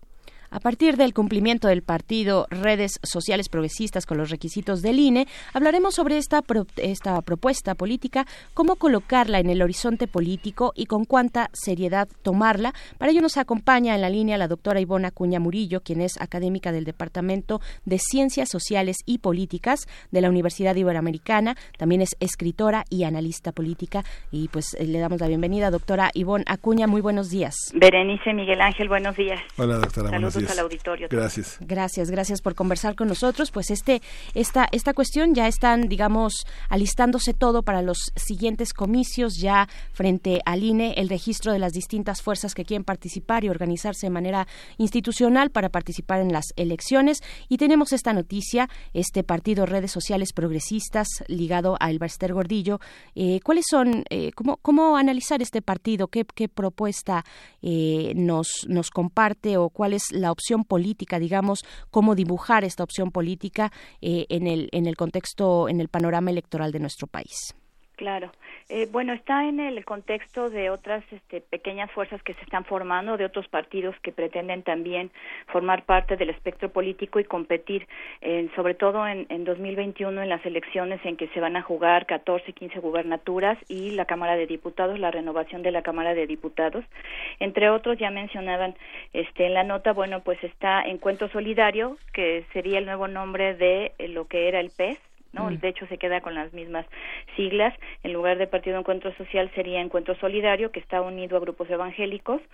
El otro, por supuesto, México Libre, de, de este, Margarita Zavala y Felipe Calderón.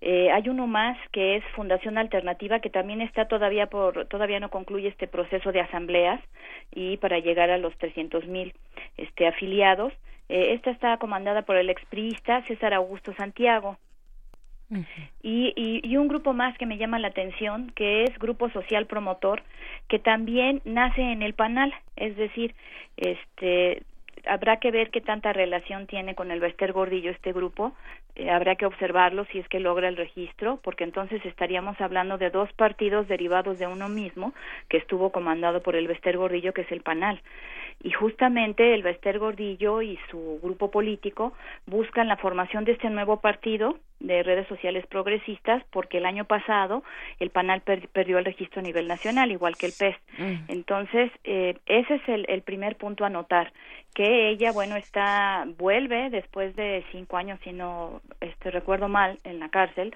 eh, este acusada por por el gobierno de Peña a, a buscar participación política. De hecho, lo anunció cuando salió de cuando fue puesta en libertad, anunció que estaba de regreso. Y justamente estamos viendo que está de regreso.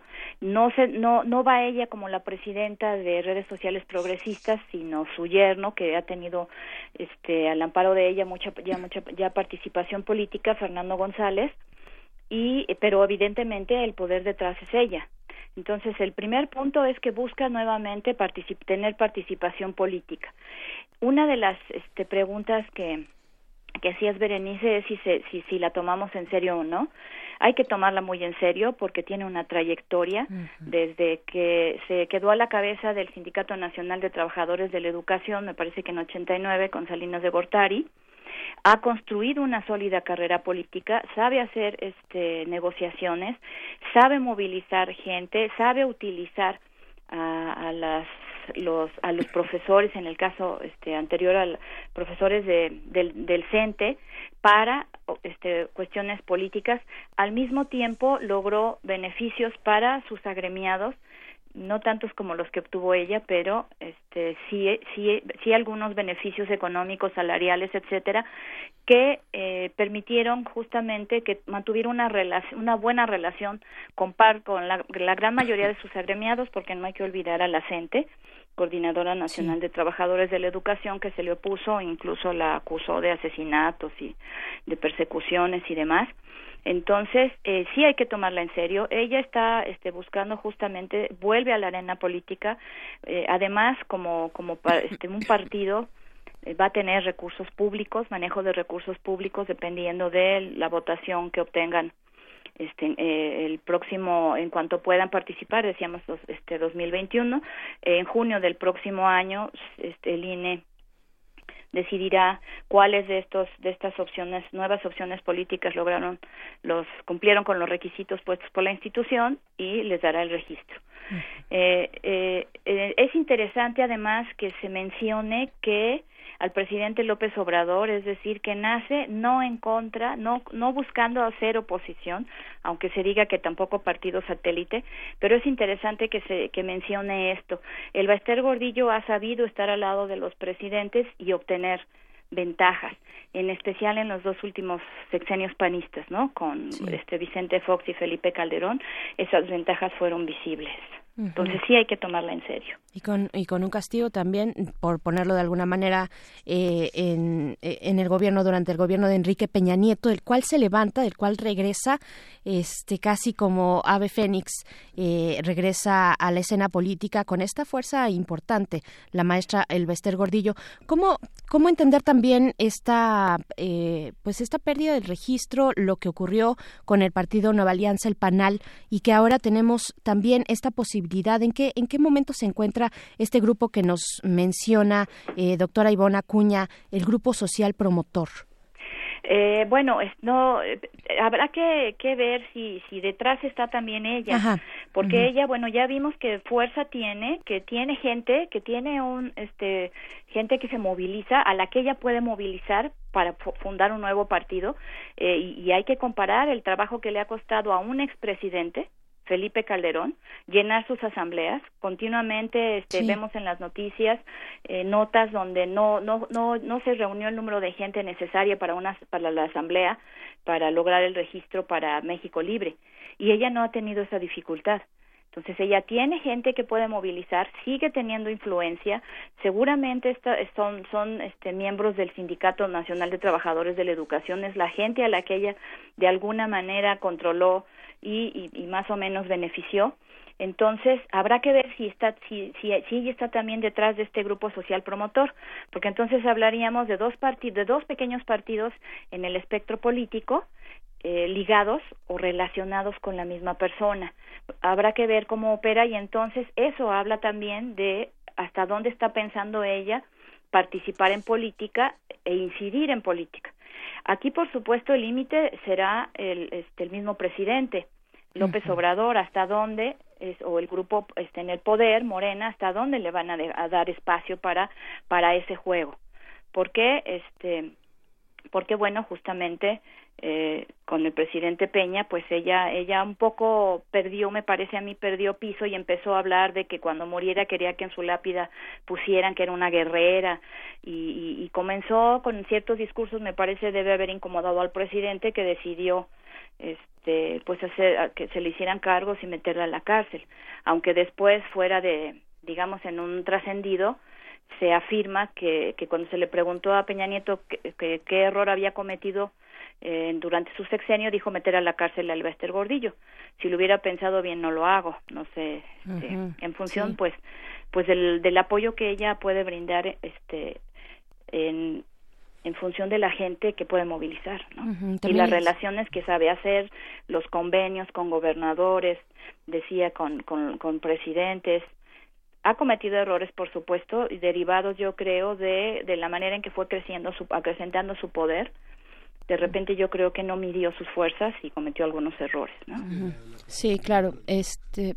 La capacidad de corrupción, de el, la capacidad delincuencial de muchos de los funcionarios del gobierno mexicano también han alcanzado a los sindicatos. Eh, eh, Salinas eh, orientó la mirada de la corrupción hacia los líderes sindicales, pero los líderes sindicales tampoco hubieran podido solos si no hubieran tenido un gobierno delincuencial que los apoyara, como pasó con Salinas quien movió, la, quien, que, quien cambió la correlación de fuerzas entre el movimiento sindical y el, y el gobierno. Finalmente, la Quina, un líder eh, muy carismático en sus funciones, fue humillado y fue eh, arrojado al, al, al foso, al calabozo y y colocó a Salinas en una en un enorme en una enorme respetabilidad la respetabilidad que da el miedo que está lejana al respeto que conocemos en el orden de lo filosófico no claro eh, justamente esa lógica corporativa eh, priista en la que se controlaba, este, el presidente controlaba eh, todo el aparato corporativo y decidía quién, quién podía, palomeaba, ¿no? En, listas de tres, quién se iba a quedar al frente de tal sindicato, de tal confederación, o de la CTM, o de la este, CNOP, etcétera. Y, y Salinas hizo, desde el punto de vista político, me parece que hizo la lectura adecuada, porque Joaquín Hernández este, Galicia Laquina había dado muestras de soberbia en la medida en que tenía un sindicato poderosísimo, ¿no? Y este eh, el de Pemex y lo que hizo El, eh, el mismo Miguel de la Madrid dejó en sus memorias, a mí me llama la atención que un expresidente eh, se abriera tanto diciendo que la quina le dijo si si cae este Pemex cae México y si cae México cae usted. Es decir, para hacerle sentir al presidente en funciones, Miguel de la Madrid, su fuerza. Y este se dice también que en algún evento de campaña este ninguneó a, a Carlos Salinas de Gortari creo que algo así como lo que se dice ahora lo juveneó ¿no? y entonces pues Salinas leyó muy bien. Por supuesto esto de- eh, está dentro de un proyecto mayor que era modificar la relación de fuerzas al interior del PRI en este y todas estas instituciones corporativas porque también eh, justamente de ahí la el surgimiento del Bester Gordillo cuando Salinas hace caer a Jongitud también otro de los del otro sindicato muy poderoso la CENTE y pone a alguien que asumía que iba a ser fiel y dócil y que por, por un tiempo fue su operadora, el Bester Gordillo. Entonces entra, está en esa lógica y en función de esa lectura de quebrar este sindicatos poderosos para fortalecer la presidencia. Fue lo que hizo justo Salinas de Gortari. Hoy estamos viendo eh, un movimiento no tan, digamos, a lo mejor no tan radical, no tan visible, pero tenemos a Napoleón Gómez Urrutia, que fundó la CIT, la Confederación Internacional de Trabajadores, apenas hace unos meses, y a esa confederación se, se han estado ya moviendo eh, sindicatos del PRI, de las de las corporaciones del PRI. Entonces también hay ahí un proyecto para poder hacer el cambio de régimen de concentración del poder y fortalecimiento de la presidencia, que de hecho fue lo que lo que hizo Salinas y es justo lo que está con otros recursos y otra visión y otro proyecto de país haciendo López Obrador para poder este, desmontar la estructura de poder prianista y poder lograr ese cambio de régimen. Entonces, los sindicatos, por supuesto, ahí son- tienen un papel muy importante. Ahora, habrá que hacer la diferencia en cómo veían a los sindicatos los pristas, justamente Miguel Ángel, como indicas, en esta lógica este, mafiosa, ¿no? Y si ahora hay una visión diferente en función de una nueva ley del trabajo y este y, y, y una supuesta búsqueda por la democratización al interior de los sindicatos. Veremos qué tanto opera eso. Pe- pero son estructuras que hay que que hay que eh, pues este controlar no para poder hacer los cambios. En el caso de de, de El Baester y Peña Nieto a mí me parece que la lógica este última también de Peña Nieto al, al meter al Baester a la cárcel fue hacerla a un lado para poder hacer la reforma educativa. Porque lo que se sabe, hay estudios, por ejemplo, de, de Carlos Colmenares, que muestran muy bien cómo el, el, eh, el CENTE colonizó a la SEP, colonizó además las instancias educativas estatales, no solo este, a nivel federal, sino estatales, y poniendo a su gente, gente que su primera lealtad no era con el secretario de Educación, sino con, con el CENTE y entonces encontramos que se va formando en puestos medios y, y bajos una estructura burocrática salida del CENTE, pero en las, la Secretaría de, de Educación Pública y las instancias estatales de educación, las Secretarías Estatales de Educación Pública. Entonces, la lectura, creo yo, debe haber sido con el Baester. Si, si el Baester no aprueba la reforma educativa, no va. Entonces, ella se convirtió tal vez en un obstáculo para esa reforma educativa que intentó hacer el presidente Peña, ¿no? Peña Nieto.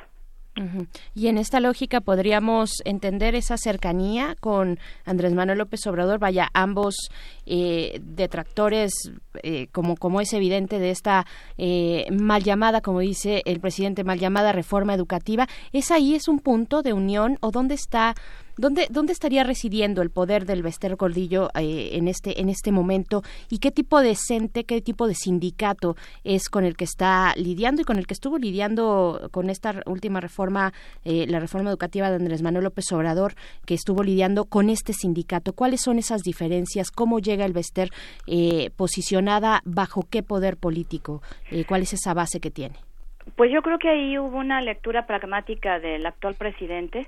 El Baester Gordillo se acercó, intentó acercarse a- al presidente López Obrador desde el año 2000, cuan- previo a las elecciones en la Ciudad de México para jefe de gobierno, para, este, pidió, eh, vía una intermediación de Manuel Camacho, que, que López Obrador le concediera cinco minutos para hablar con él quería ofrecerle votos, porque ella justamente una de las cosas que hace los, los días, este, cuando hay elecciones es movilizar a sus bases, ya para que voten, ya para que, como vimos en 2006, eh, con, este, se filtren como funcionarios de casilla y, este, y, y bueno, ahí hubo este, algunos estudios que, que hablan, incluso yo, yo, yo recuperé datos cuando la elección de 2006 de los errores humanos, entre comillas, que hubo en las casillas, donde la, eh, la, las actas de, escrutinio de, de, votación de cada casilla, de repente aparecía un 1 a la izquierda en el número de votos del PAN que excedían el, el padrón electoral de la casilla.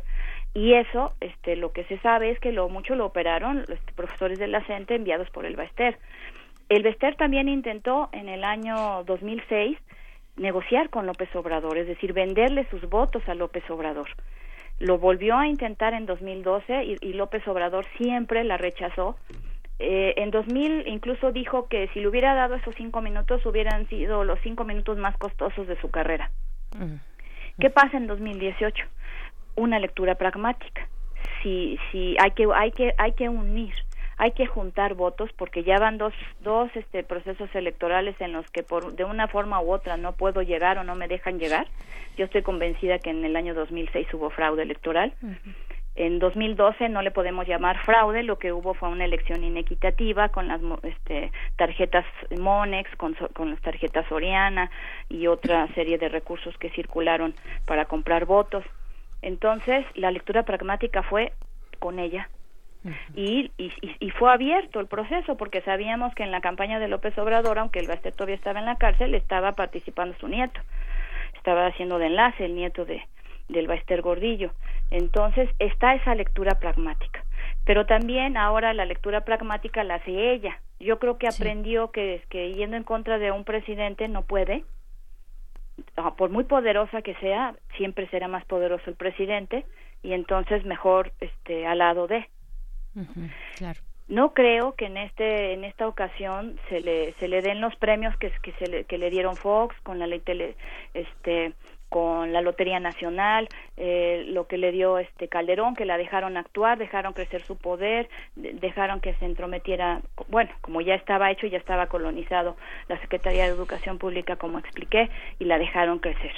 Sí, el sindicato. No creo que hoy sea Sí. Tan, que, que, haya, que veamos eso, porque además sería contraproducente para la 4T, porque si la 4T nos ofrece hacer las cosas de un modo diferente, sería contraproducente desde el punto de vista simbólico, pero sería contraproducente desde el punto de vista del poder, sí. porque el Baester eh, decía yo, a ella hay que tomarla en serio. Uh -huh. Y fuera del pragmatismo de los votantes, es un partido que puede, puede recoger ciertas formas de esperanza, de participación política, de formas de actuar eh, distintas a las que tiene Morena en esta recomposición de sus bases, de sus eh, militantes, de sus votantes?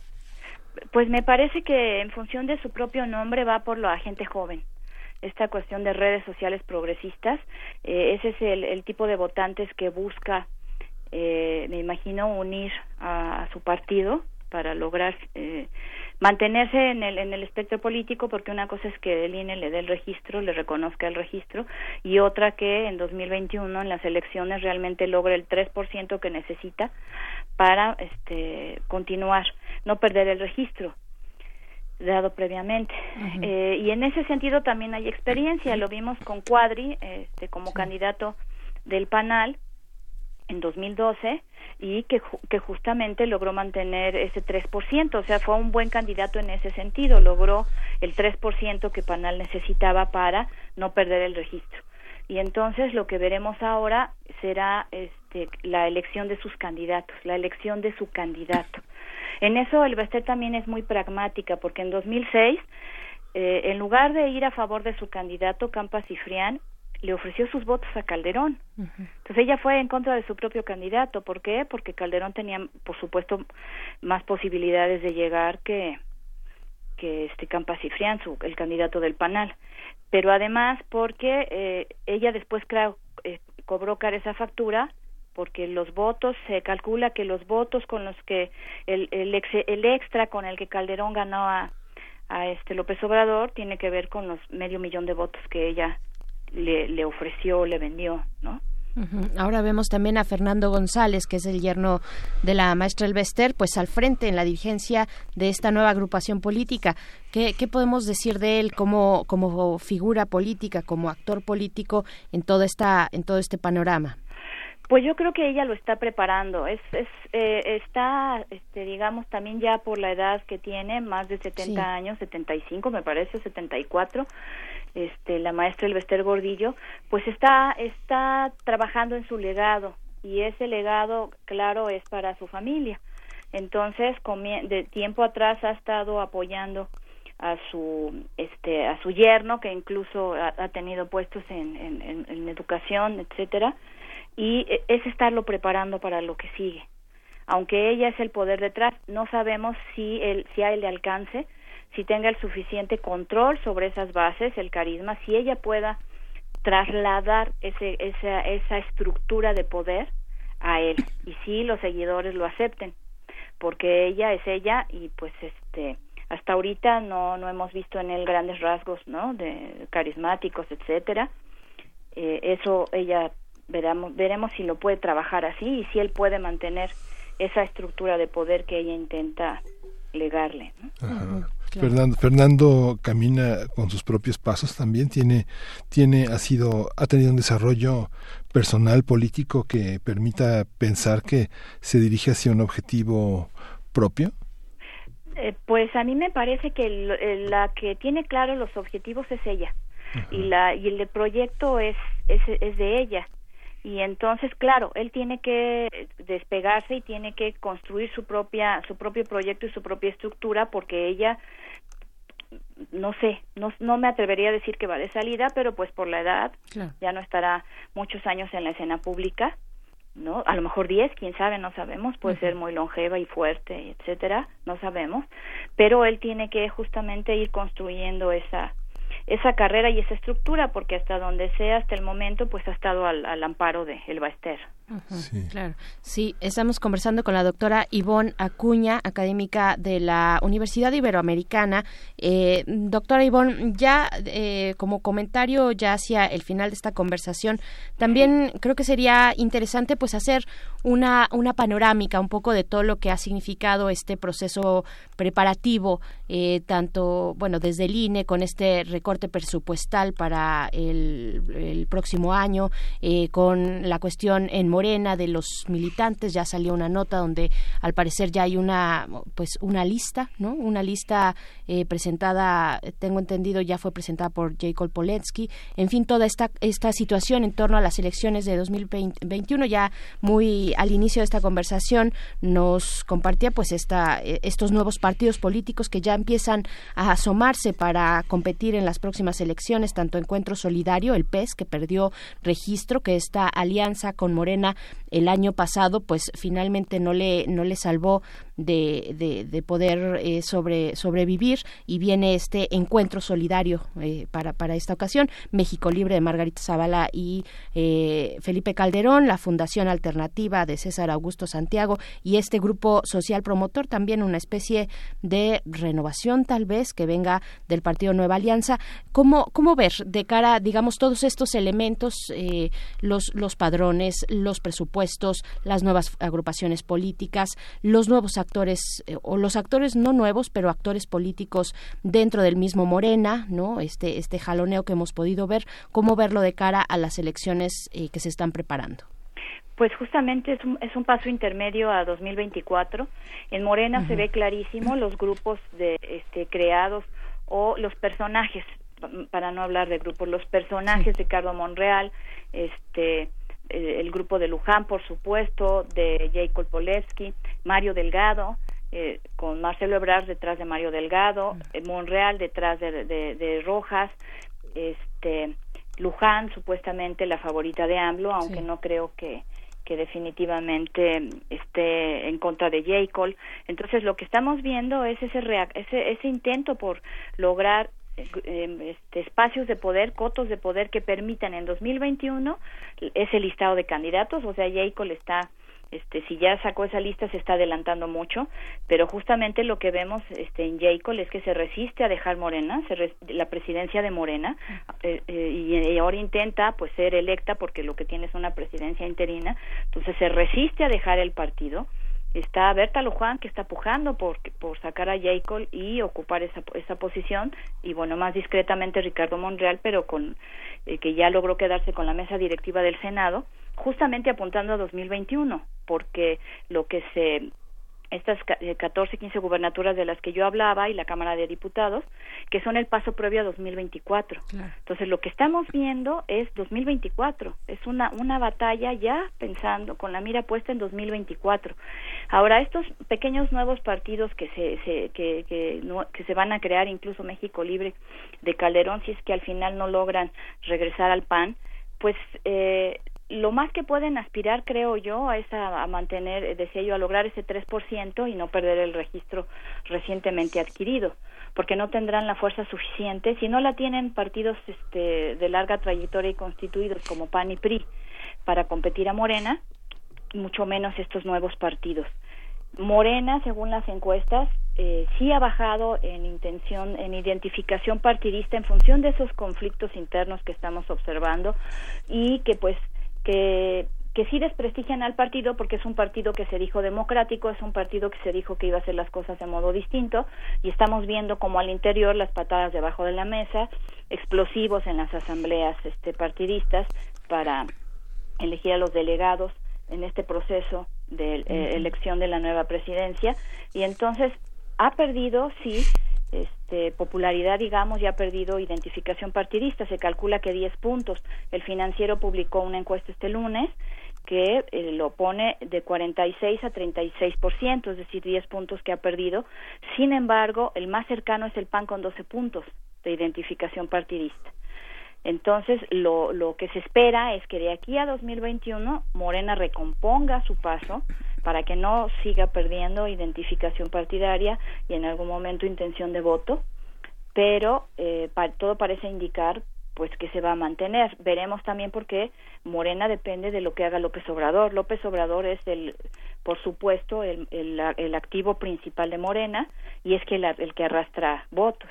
Por eso es que los partidos de oposición no permitieron que él aparezca en la boleta de 2021 para lo que él llama la revocación de mandato, sino hasta diciembre. Porque saben que de estar él en la boleta, él arrastra los votos. Por eso es que, que no lo quisieron. Pero todo, ah, todo parece indicar ahorita que en 2021 quien va a obtener la mayor este, triunfo electoral sería Morena. De no ser así, pues sería una debacle tan, tan rápida como su ascenso. Y pues habría que analizarlo en ese momento, ¿no? ¿Qué, ¿Qué, significa eso para México? Porque es el principal país, es el partido en el gobierno y pues sí tiene repercusiones pues en la vida política del país, ¿no? Va a funcionar como un partido sustituto.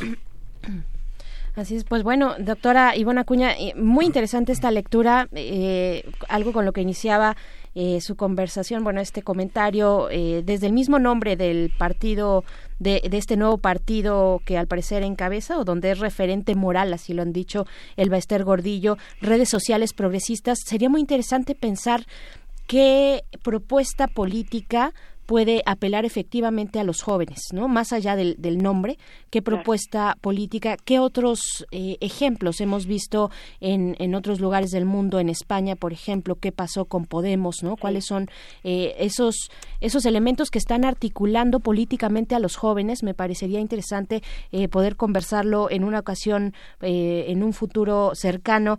Y pues se nos ha acabado el tiempo, doctora Ivonne Acuña Murillo. Le agradecemos mucho esta conversación deseamos muy buen día. Igualmente, es un gusto siempre estar en Radio UNAM. gracias. Muchísimas gracias. Ahí estuvo Ivonne Acuña, quien es académica del Departamento de Ciencias Sociales y Políticas de la Universidad Iberoamericana. Vamos a escuchar esto.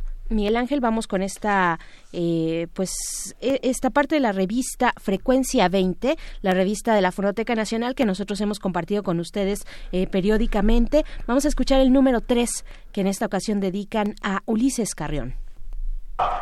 La Casa de los Sonidos de México presenta Frecuencia 20, la revista sonora de la Fonoteca Nacional.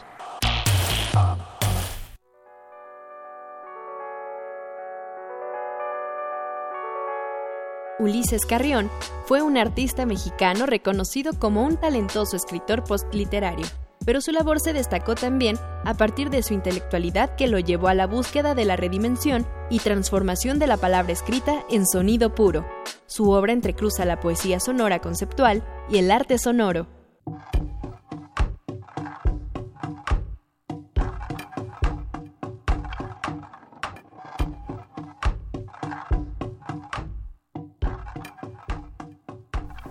Mi nombre es Cintia García Leiva, soy investigadora y gestora cultural y he revisado la obra de Ulises Carrión en torno a las estructuras, en torno al libro en blanco y también a la relación entre sonido y lenguaje para algunos de mis temas con los que ahora trabajo que tiene que ver con la borradura, con la censura, con la materialidad literaria y con las relaciones entre texto y sonido.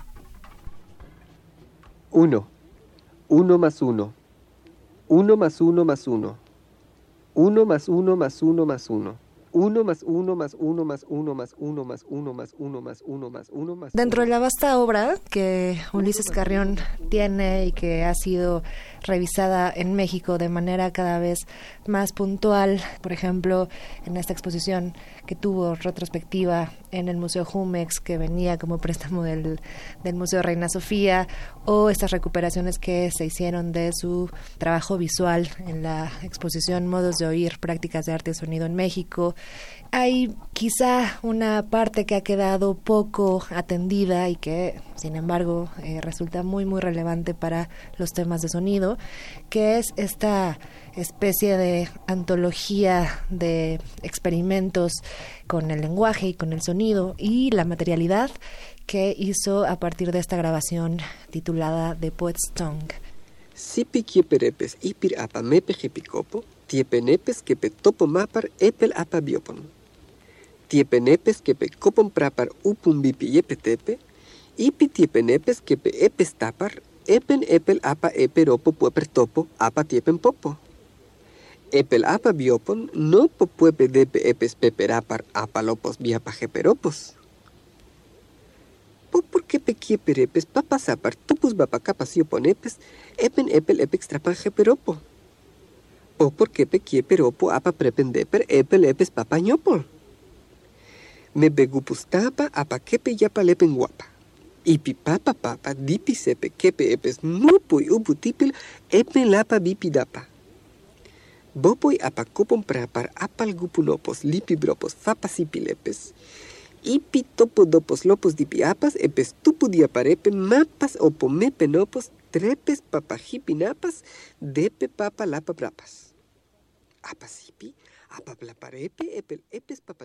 Carrión había ya estado revisando en muy distintos medios, en video, en eh, libros, obra o incluso en su misma práctica como archivista y también como editor, esta noción de la estructura como una forma organizativa del quehacer del lenguaje para formular algún tipo de figura literaria que luego justamente podía destruirse, ¿no? La idea de la estructura en Carreón tenía que ver con que todo sistema de producción textual guarda una organización, una estructura que puede replicarse y esa estructura que es forma y que es materia da muchísima información al lector o en este caso al escucha como lo hizo también en The Poet's Tongue sobre cómo se construyó esta obra y cómo fue construida esta obra es igual de relevante que lo que dice esta obra, ¿no? La batalla eh, tan fuerte que tuvo Carrión todo el tiempo con esta búsqueda por la aniquilación del lenguaje tenía que ver con eso. ¿Qué pasa si destruyo o intento mitigar cada vez más la noción discursiva del lenguaje y me quedo solamente con su esqueleto, con su forma.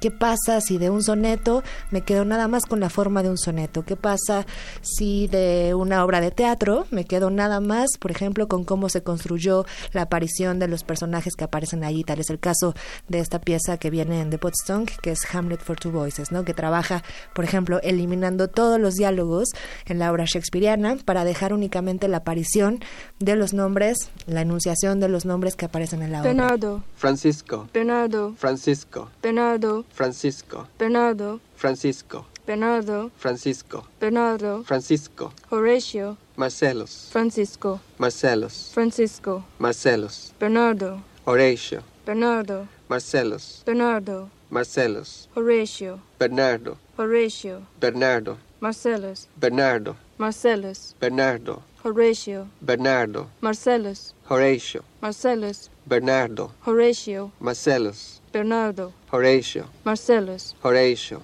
Marcellus, Horatio, Marcellus, Horatio, Bernardo, Horatio, Marcellus, Horatio, Bernardo, Horatio, Marcellus, Bernardo, Horatio, Marcellus, Horatio, Marcellus, King, Cornelius and Foltemont, King, Laertes, King, Polonius, King, Hamlet, King, Hamlet, Queen, Hamlet, Queen, Hamlet, King, Queen, Hamlet, King, Hamlet, Horatio, Hamlet, Horatio, Hamlet, Marcellus, Hamlet. Horatio. La Casa de los Sonidos de México presenta Frecuencia 20, la revista sonora de la Fonoteca Nacional. Primer movimiento. Hacemos comunidad. Nota Internacional. Con un llamado a la unidad de toda la Argentina, Alberto Fernández prestó juramento ayer como presidente del país sudamericano junto a, Christa- eh, junto a Cristina Kirchner como su vicepresidenta. El peronista recibió la banda y el bastón presidencial de manos del mandatario saliente, Mauricio Macri. En su discurso, Fernández anunció las primeras medidas que implementará y delineó el rumbo que guiará su gobierno. El nuevo presidente reconoció la difícil situación económica y social por la que atraviesa Argentina y dijo que la primera reunión oficial de su gabinete será un plan integral contra el hambre, así como recuperar la economía familiar y las pequeñas y medianas empresas. Haremos un análisis de esta toma de posesión y lo que significa para América Latina, cómo llega Fernández a este momento de Argentina y de la región y qué escenarios se presentan para este país. Para ello nos acompaña en la línea Pablo Vallés, quien es periodista independiente, trabaja en varios medios y en Buenos, Buenos Aires, Argentina, y es colaborador habitual de este espacio Primer Movimiento. ¿Cómo estás, Pablo Vallés? Muy buenos días. Muy buenos días amigos, ¿cómo les va desde Buenos Aires? Les voy a pedir como siempre que me suban un poquitito por favor el volumen porque los escucho muy muy bajito, como si estuvieran en otro planeta. No estamos en otro planeta, estamos muy cerca observando lo que ocurre en Argentina. Vimos esta toma de protesta de Alberto Fernández el día de ayer. ¿Cómo se vivió? Eh, ¿Qué nos puedes contar eh, un poco de, de pues lo que significa este regreso, este regreso de un peronista, pues como lo es Alberto Fernández de la mano junto con Cristina Kirchner ahora como su vicepresidenta? ¿Qué, ¿Cómo se vivió este momento? Bueno, primero ahora los escucho perfectamente. Muy bien. Gracias. Eh, segundo, una verdadera, una verdadera fiesta, amigos, una verdadera fiesta. Una fiesta popular en las calles y una fiesta también en los círculos más políticos. ¿Saben por qué? Porque había mucha expectativa respecto a esta toma de posesión y respecto a cómo se iban a desenvolver hasta los más mínimos detalles, hasta los detalles de cortesía que deberían ser detalles menores en una ceremonia de traspaso. Hablo de detalles de cortesía y no de detalles simbólicos. ¿eh? Eh, hago esa diferencia, pero todo, desde lo formal hasta lo real, hasta lo que en algunas revistas se titula como notas de color, fue perfecto y fue una verdadera fiesta desde el principio al fin.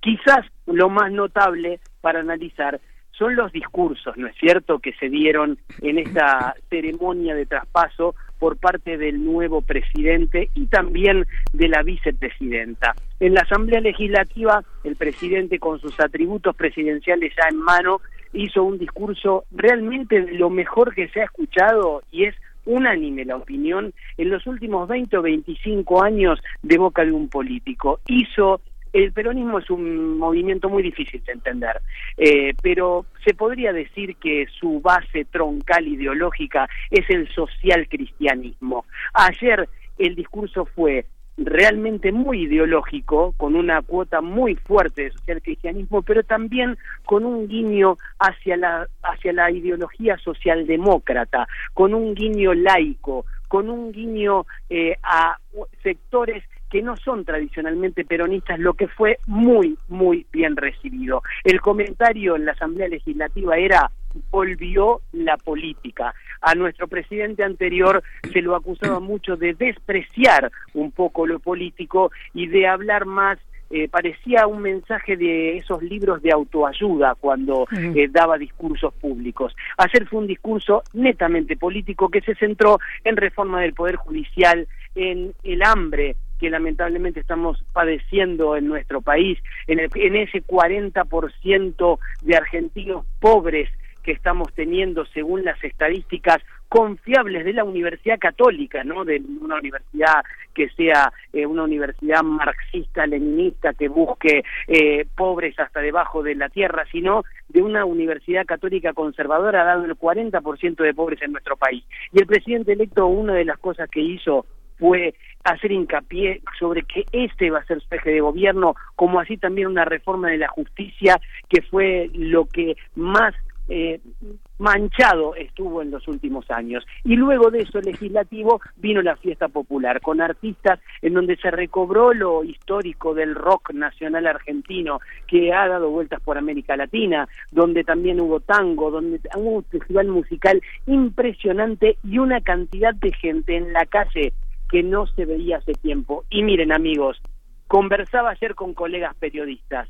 Lamentablemente, las aglomeraciones de gente en Chile son para protestar y son con violencia. En Francia son para protestar y son con violencia. En Colombia son para protestar y son con violencia. En cualquier parte del mundo hoy las aglomeraciones de gente han terminado en hechos de violencia. Ayer Buenos Aires y cada plaza de la Argentina, pero principalmente la de la ciudad capital, juntó prácticamente un millón de personas en la asunción del nuevo presidente y no, no hubo un solo hecho de violencia. Quizás alguna corrida por algún amigo de lo ajeno que puede aparecer hasta en la esquina de tu propia casa y quiera eh, repelido por los mismos asistentes, eh, pero eso fue lo único que sucedió y eso es revolucionario para los tiempos de hoy.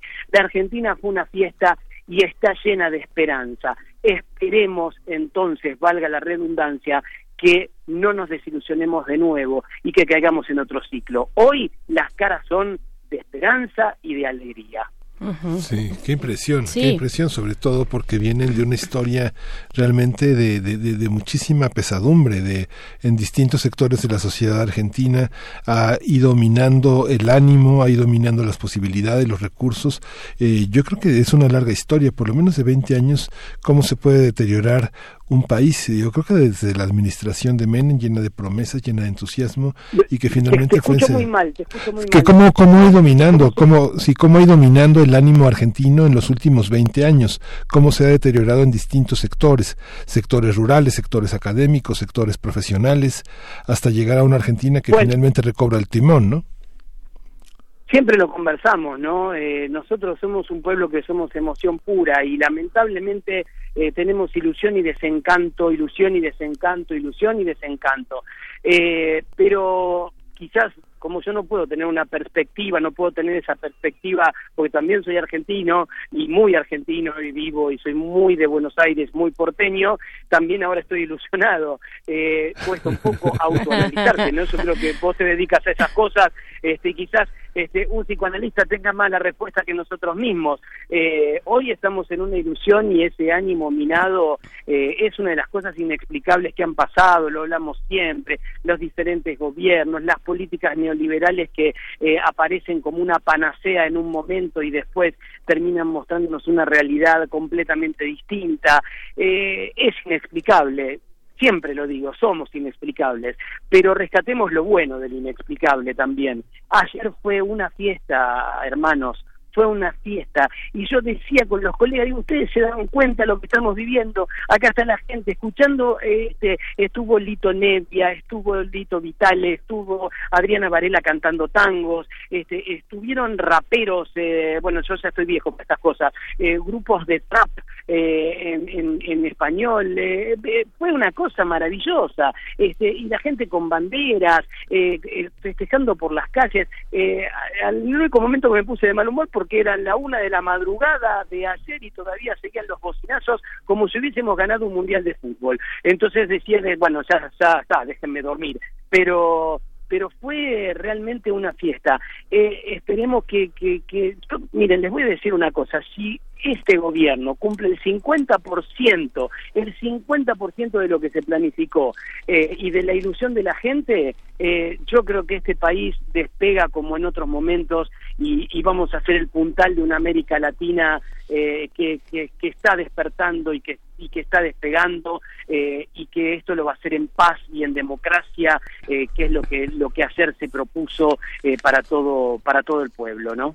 Pues, pues ahí está esta emoción que también nos transmites, Pablo Ayés. Eh, estaremos atentos, atentos a también a, a, las cuestiones de cómo se va formando el gobierno de, eh, de Alberto Fernández, cuáles son las posiciones, pues clave en el caso de la economía, de la hacienda, del trabajo, también en este discurso muy orientado hacia la pobreza, las, hacia paliar la pobreza, eh, reconsiderar la situación económica, cuáles son los puestos y las personas, los nombres que estarán ocupando los distintos ministerios. Eh, nosotros llamamos secretarías de Estado acá en México, los distintos ministerios en, eh, en, Argentina y pues estaremos muy de cerca y consultándote de nuevo en una ocasión más adelante. Te mandamos un abrazo, un abrazo extensivo por allá y pues que siga esta fiesta y ojalá que no llegue la desilusión. Eh, me parece que en esto que ocurrió en Plaza de Mayo, este festival, este, esta gran concentración de personas, también algo similar vivimos por acá el año pasado con el triunfo de Andrés Manuel López Obrador. Se hizo también un festival de este tipo, una fiesta popular y pues bueno, eh, creo que hay algunas similitudes ahí que podríamos rescatar. Eh, se nos acaba el tiempo, pero te mandamos, te mandamos un abrazo muy fuerte. Un abrazo grande y que sigan las similitudes entre Argentina y México por muchos años más. Les mando un abrazo enorme y espero que les pueda haber transmitido lo importante, porque la radio también sirve para transmitir emociones. Y todo lo demás lo pueden leer todos los demás lo pueden saber con periodistas que están mejor que yo. Yo les quiero transmitir la emoción. Vamos que se puede. Vamos que América Latina va a ser el puntal del mundo. Vamos que se puede y lo vamos a hacer entre nosotros. Un abrazo enorme. Otro para ti de vuelta hasta Buenos Aires. Hasta pronto, Pablo Ayés. Gracias, Pablo. Gracias.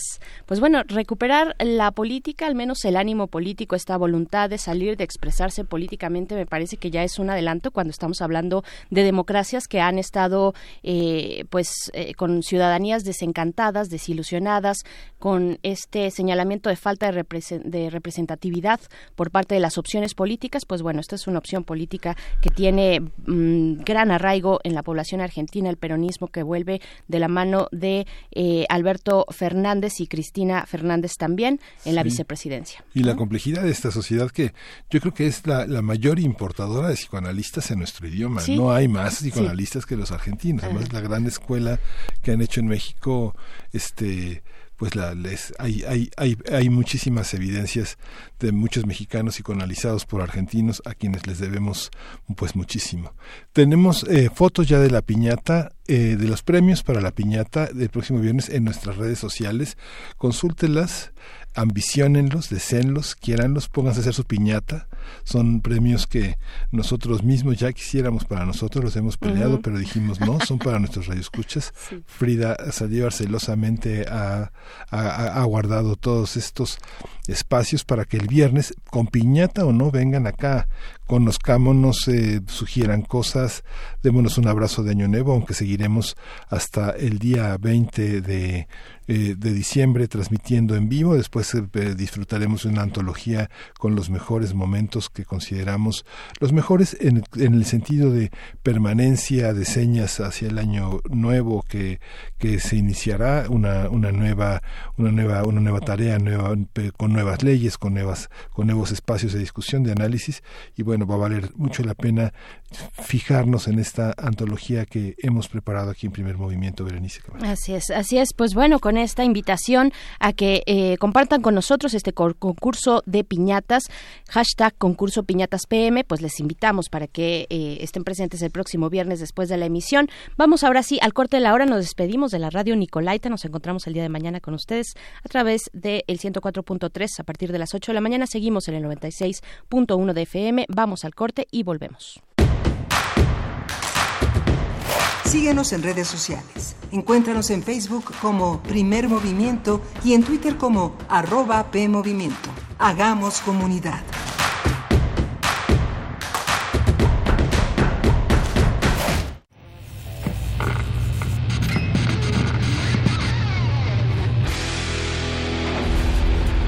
¿Recuerdas esta música?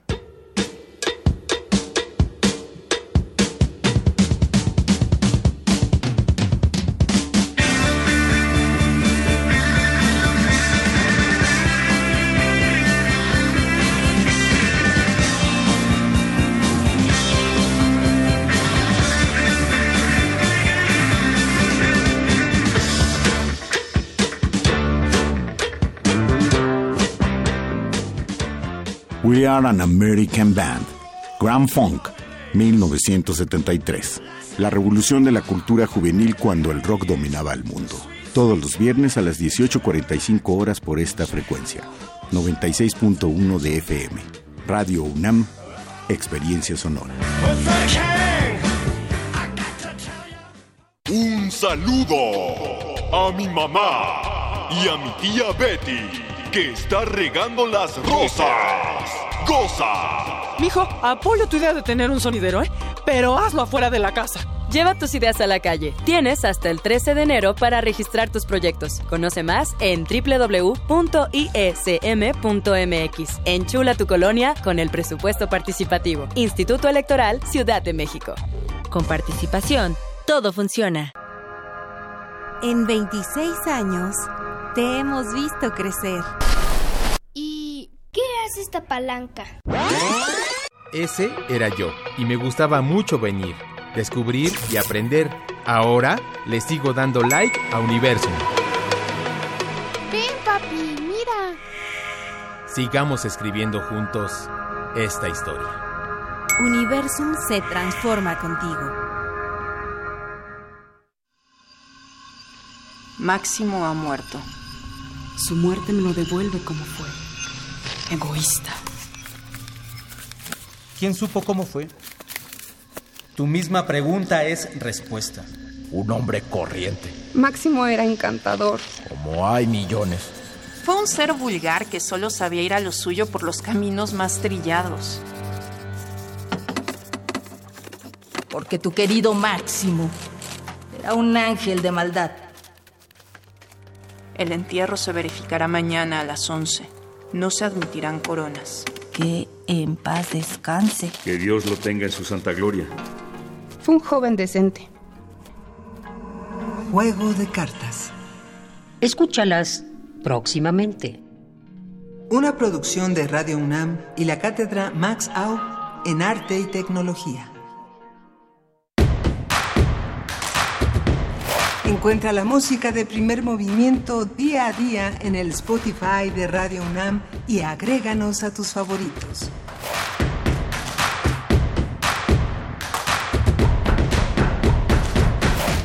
Son las 9 de la mañana con 5 minutos de este miércoles 11 de diciembre y estamos pues prácticamente a unos pasos de que el año concluya, pero todavía queda mucho primer movimiento en esta semana y hasta el día 20 en el que concluirán las transmisiones en vivo de este programa y continuaremos con una antología de los momentos más interesantes, más perdurables para el próximo para el próximo año, para una reflexión eh, fin anual de primer movimiento. Y bueno les reiteramos la invitación a que el próximo viernes eh, asistan con piñata o no a las instalaciones de Adolfo Prieto 133 a a, evaluar también los esfuerzos de quienes concursen en la elaboración de una piñata. El lunes pasado, si ustedes pueden verificar en nuestro arranque, hicimos un pequeño curso, un, curso express de cómo dotar de elementos a una piñata, la utilización del papel de China, la elaboración de eh, un corrugado especialmente diseñado por los eh, autores de Piñatonga, un concepto de piñatas que permitirá entender la decoración de piñatas a partir, como ellos nos lo decían, de una caricatura de personajes donde la cabezota es el, el, eje de sus preocupaciones y, eh, los, y el cuerpecito en esta deformación humorística forma parte de de esta visión. Es una piñata muy particular que eh, pensamos eh, puede elaborarse con globos, que es lo más fácil, a partir de la eh, de la fabricación de engrudo de manera casera que no daña el ambiente y que es un material en el que pues toda la familia puede participar. Berenice Camacho. Así es, muy buenos días Miguel Ángel Quemain. Pues ahí está una breve, una rápida explicación de este curso que tuvimos, este taller que tuvimos el lunes pasado con los integrantes de, de, este negocio, este negocio local eh, de aquí de la del barrio, eh, aquí cercano a Adolfo Prieto 133 a Radio UNAM desde donde transmitimos, pues sí, hay que, hay que darle su tiempo, hay que darle su tiempo al secado, son por lo menos seis capas de este periódico que hay que pegar en torno al globo, si es que lo van a hacer con un globo, pues bueno, este es una buena actividad también para realizar en conjunto, es una buena actividad para regalar también, para disfrutar pues de esta manera de las fiestas decembrinas. Ya estamos pues a nada, a nada de que se termine este año 2019, ya muchos de los académicos, académicas a quienes saludamos, quienes hacen eh, comunidad con nosotros. Está Mayra Elizondo por aquí, por ejemplo. Yo espero que, que, para, que para ustedes ya el trabajo haya disminuido, que ya estén eh, un poquito más en esta etapa de, de pues ya recibir las vacaciones. Ya estamos a dos días de que empiecen, de que termine este ciclo, digamos, este, las actividades, por lo menos, las actividades eh, administrativas, las académicas, pues ya quedaron muy atrás, pero todavía hay trabajos por calificar algunas eh, calificaciones por entregar también y pues bueno, eh, ahí terminar, ir terminando y cerrando un año que ha sido que ha sido muy movido, muy complicado también, muy interesante para, para todos en este país, creo, y todavía con muchas metas y muchos Acuérdense, profesores, que el, el, sistema se cierra a las 12 del día del próximo viernes y se abre otra vez el 6 de enero, para quien no sí. caso calificar pueda,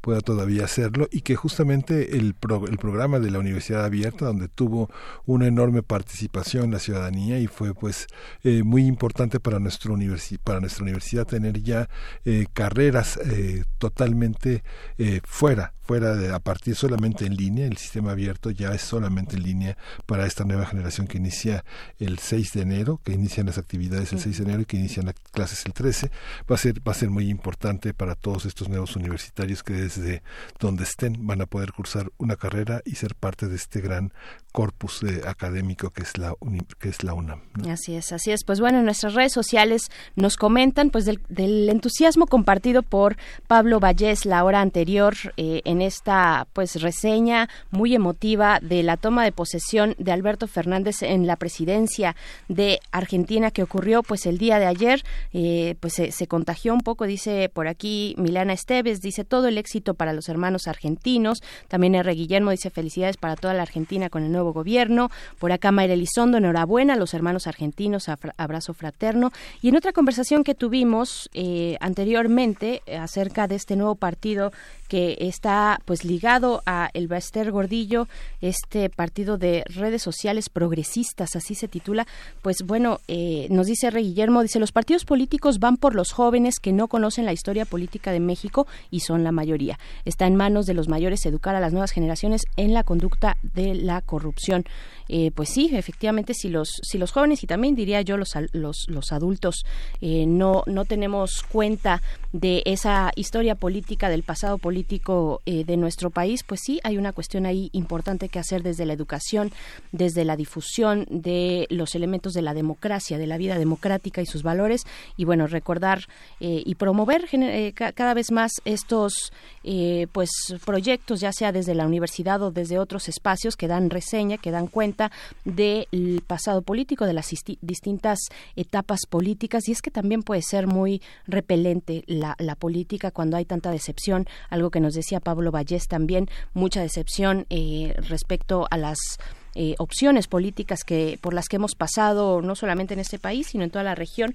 Y pues bueno yo creo que por ahí tendríamos que empezar a hacer la autocrítica de cómo de cómo nos hemos acercado, de qué tanta importancia, relevancia le hemos dado a la difusión de los contenidos democráticos, pues bueno, ahí está esto interesante. Y lo menciono porque precisamente eh, la doctora Ivonne Acuña decía, bueno, el nombre de este partido que estaría relacionando, relacionado con Elba Ester, que dirige su yerno, pues está, pareciera un partido político de plataforma digital, ¿no?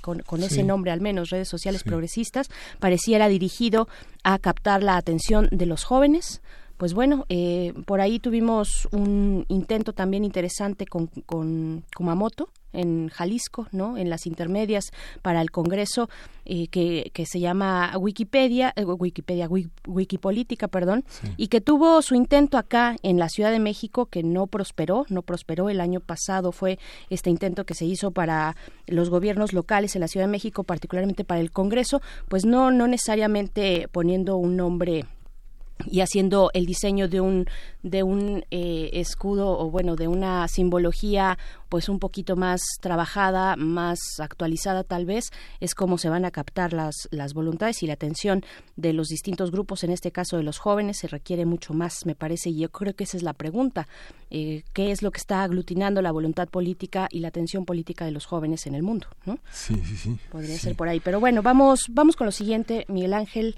es la poesía necesaria. Primer movimiento. Hacemos comunidad. Es hora de poesía necesaria.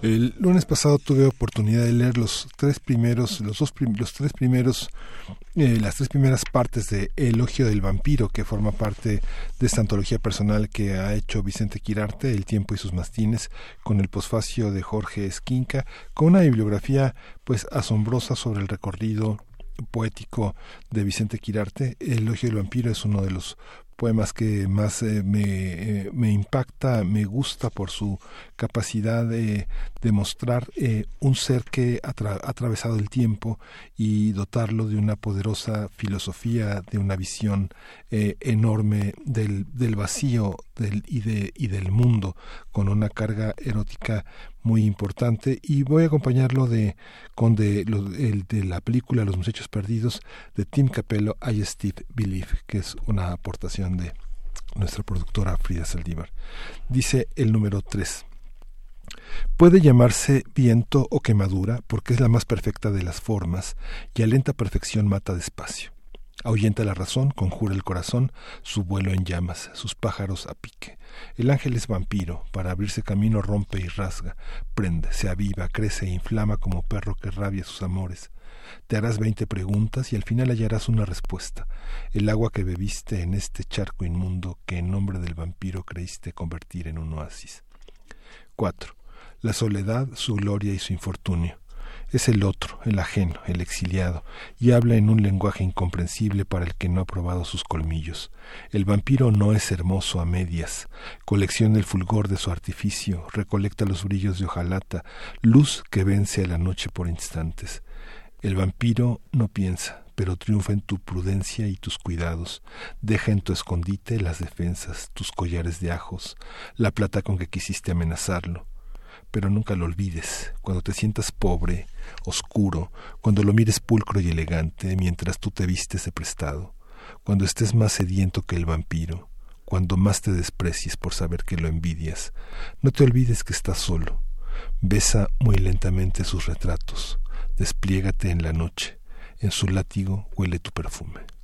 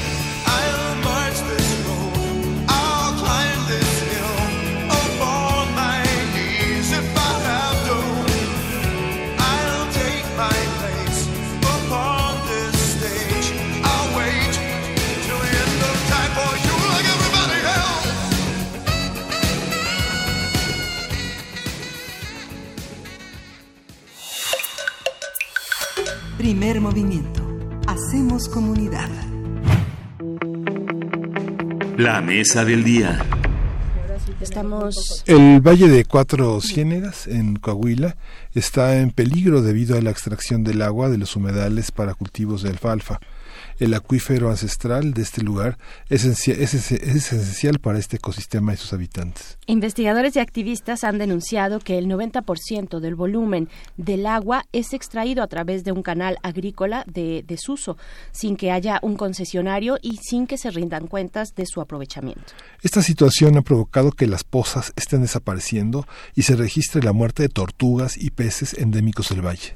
Para revertir los daños a este oasis, la Fundación Pronatura Noreste, junto a académicos y sociedad civil, ha lanzado una campaña a través de una donadora para juntar 70 mil pesos antes del 25, 700 mil, 700 mil pesos antes del 25 de enero, con el fin de realizar los estudios hidrológicos para optimizar la recarga del acuífero, construir represas y cerrar el canal Saca Salada.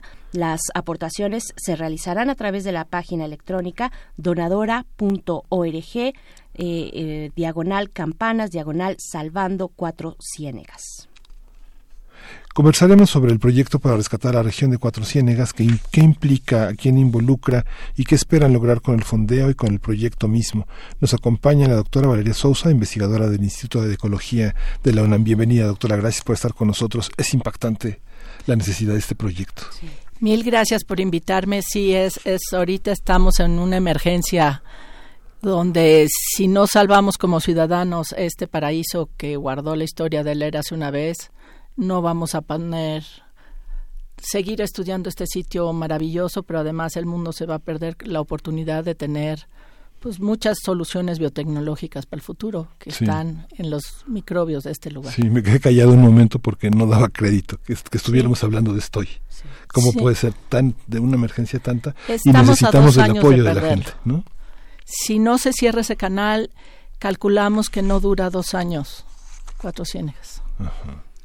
Doctora Valeria Sousa, eh, gracias por soplarme la respuesta. y, y, es impresionante, son 700 mil pesos que en realidad es una cantidad para lo que representa este espacio, este santuario, este espacio natural de Cuatro Ciénegas, pues es, eh, pareciera nada, pero ahí está el esfuerzo de entre todos y todas poder sumarnos a esta iniciativa, a este, eh, pues este esfuerzo de hacer la donación y juntar este dinero es una suma pues relativamente pequeña para lo que significa este, este espacio. ¿Qué es? ¿Qué es Cuatro Ciénegas? ¿Y cómo ha sido esta lucha, este trabajo con la comunidad y con la academia que usted representa también. Eh, llevábamos 20 años estudiando Cuatro Ciénegas. Cuatro Ciénegas es el lugar más diverso del planeta y uno no esperaría eso de un valle que se ve blanco desde el espacio, porque uno está acostumbrado que la diversidad está asociada a la selva o donde hay mucho verde, porque eso es la productividad primaria. Pero este lugar ancestral guardó sus microbios desde la, hace una vez en una montaña que está en el centro del valle que se llama San Marcos y Pinos y esa montaña tiene magma abajo, es tal vez una anomalía de la corteza terrestre. Necesitamos los geofísicos el año que entra que vengan con nosotros a determinar pues toda esta diversidad que, que hay abajo de la montaña. Vamos a hacer lo que se llaman cores, o sea, sacar pedazos de, de sedimento hacia abajo y ver cómo está distribuida esta diversidad, porque no hay manera de creer que en metro y medio de un charquito salado, cuando llueve, encontramos 700 mil especies. Y eso que no llegamos al tope con millones de secuencias. O sea, tal vez hay millones de, de especies diferentes en este metro y medio cuando muestreamos cada 10 centímetros. Eso es nada más para darle al público una idea de lo que estamos hablando. Cada tubito de 5 centímetros de diámetro por milímetros, que es el tapete microbiano, tiene más especies que una selva. Y cada uno es único. Entonces, lo que está en juego es increíblemente diverso, increíblemente antiguo. Y no nos va a dar tiempo de entenderlo ni poderlo usar para un mejor futuro, porque se está muriendo. Se está muriendo por algo que vale dos pesos el kilo. La alfalfa de cuatro ciénegas es da tan mala calidad que la venden a dos pesos el kilo por diez mil litros de agua que necesito para crecer. Entonces esa incongruencia tiene que cambiar, pero no nos va a dar tiempo de cambiar las prácticas agrícolas porque estamos hablando de que el sistema ya no da, ya se murió nuestro sistema principal que era el churince, la becerra, que es el manantial principal, está muy bajito, nunca lo había visto tan bajito, y, y luego de que se seque churince, la becerra, sigue el manantial que da río Mezquites y ya de ahí ya se cae todo. Entonces, por favor, por favor, entren a Donadora, Radio Escuchas, este es una súplica que les hacemos todo el equipo científico, todos los que amamos Cuatro Ciénegas, los niños de Cuatro Ciénegas van a ser las primeras víctimas, ya se murieron las tortugas de un lado del valle, pero podemos rescatar lo que queda.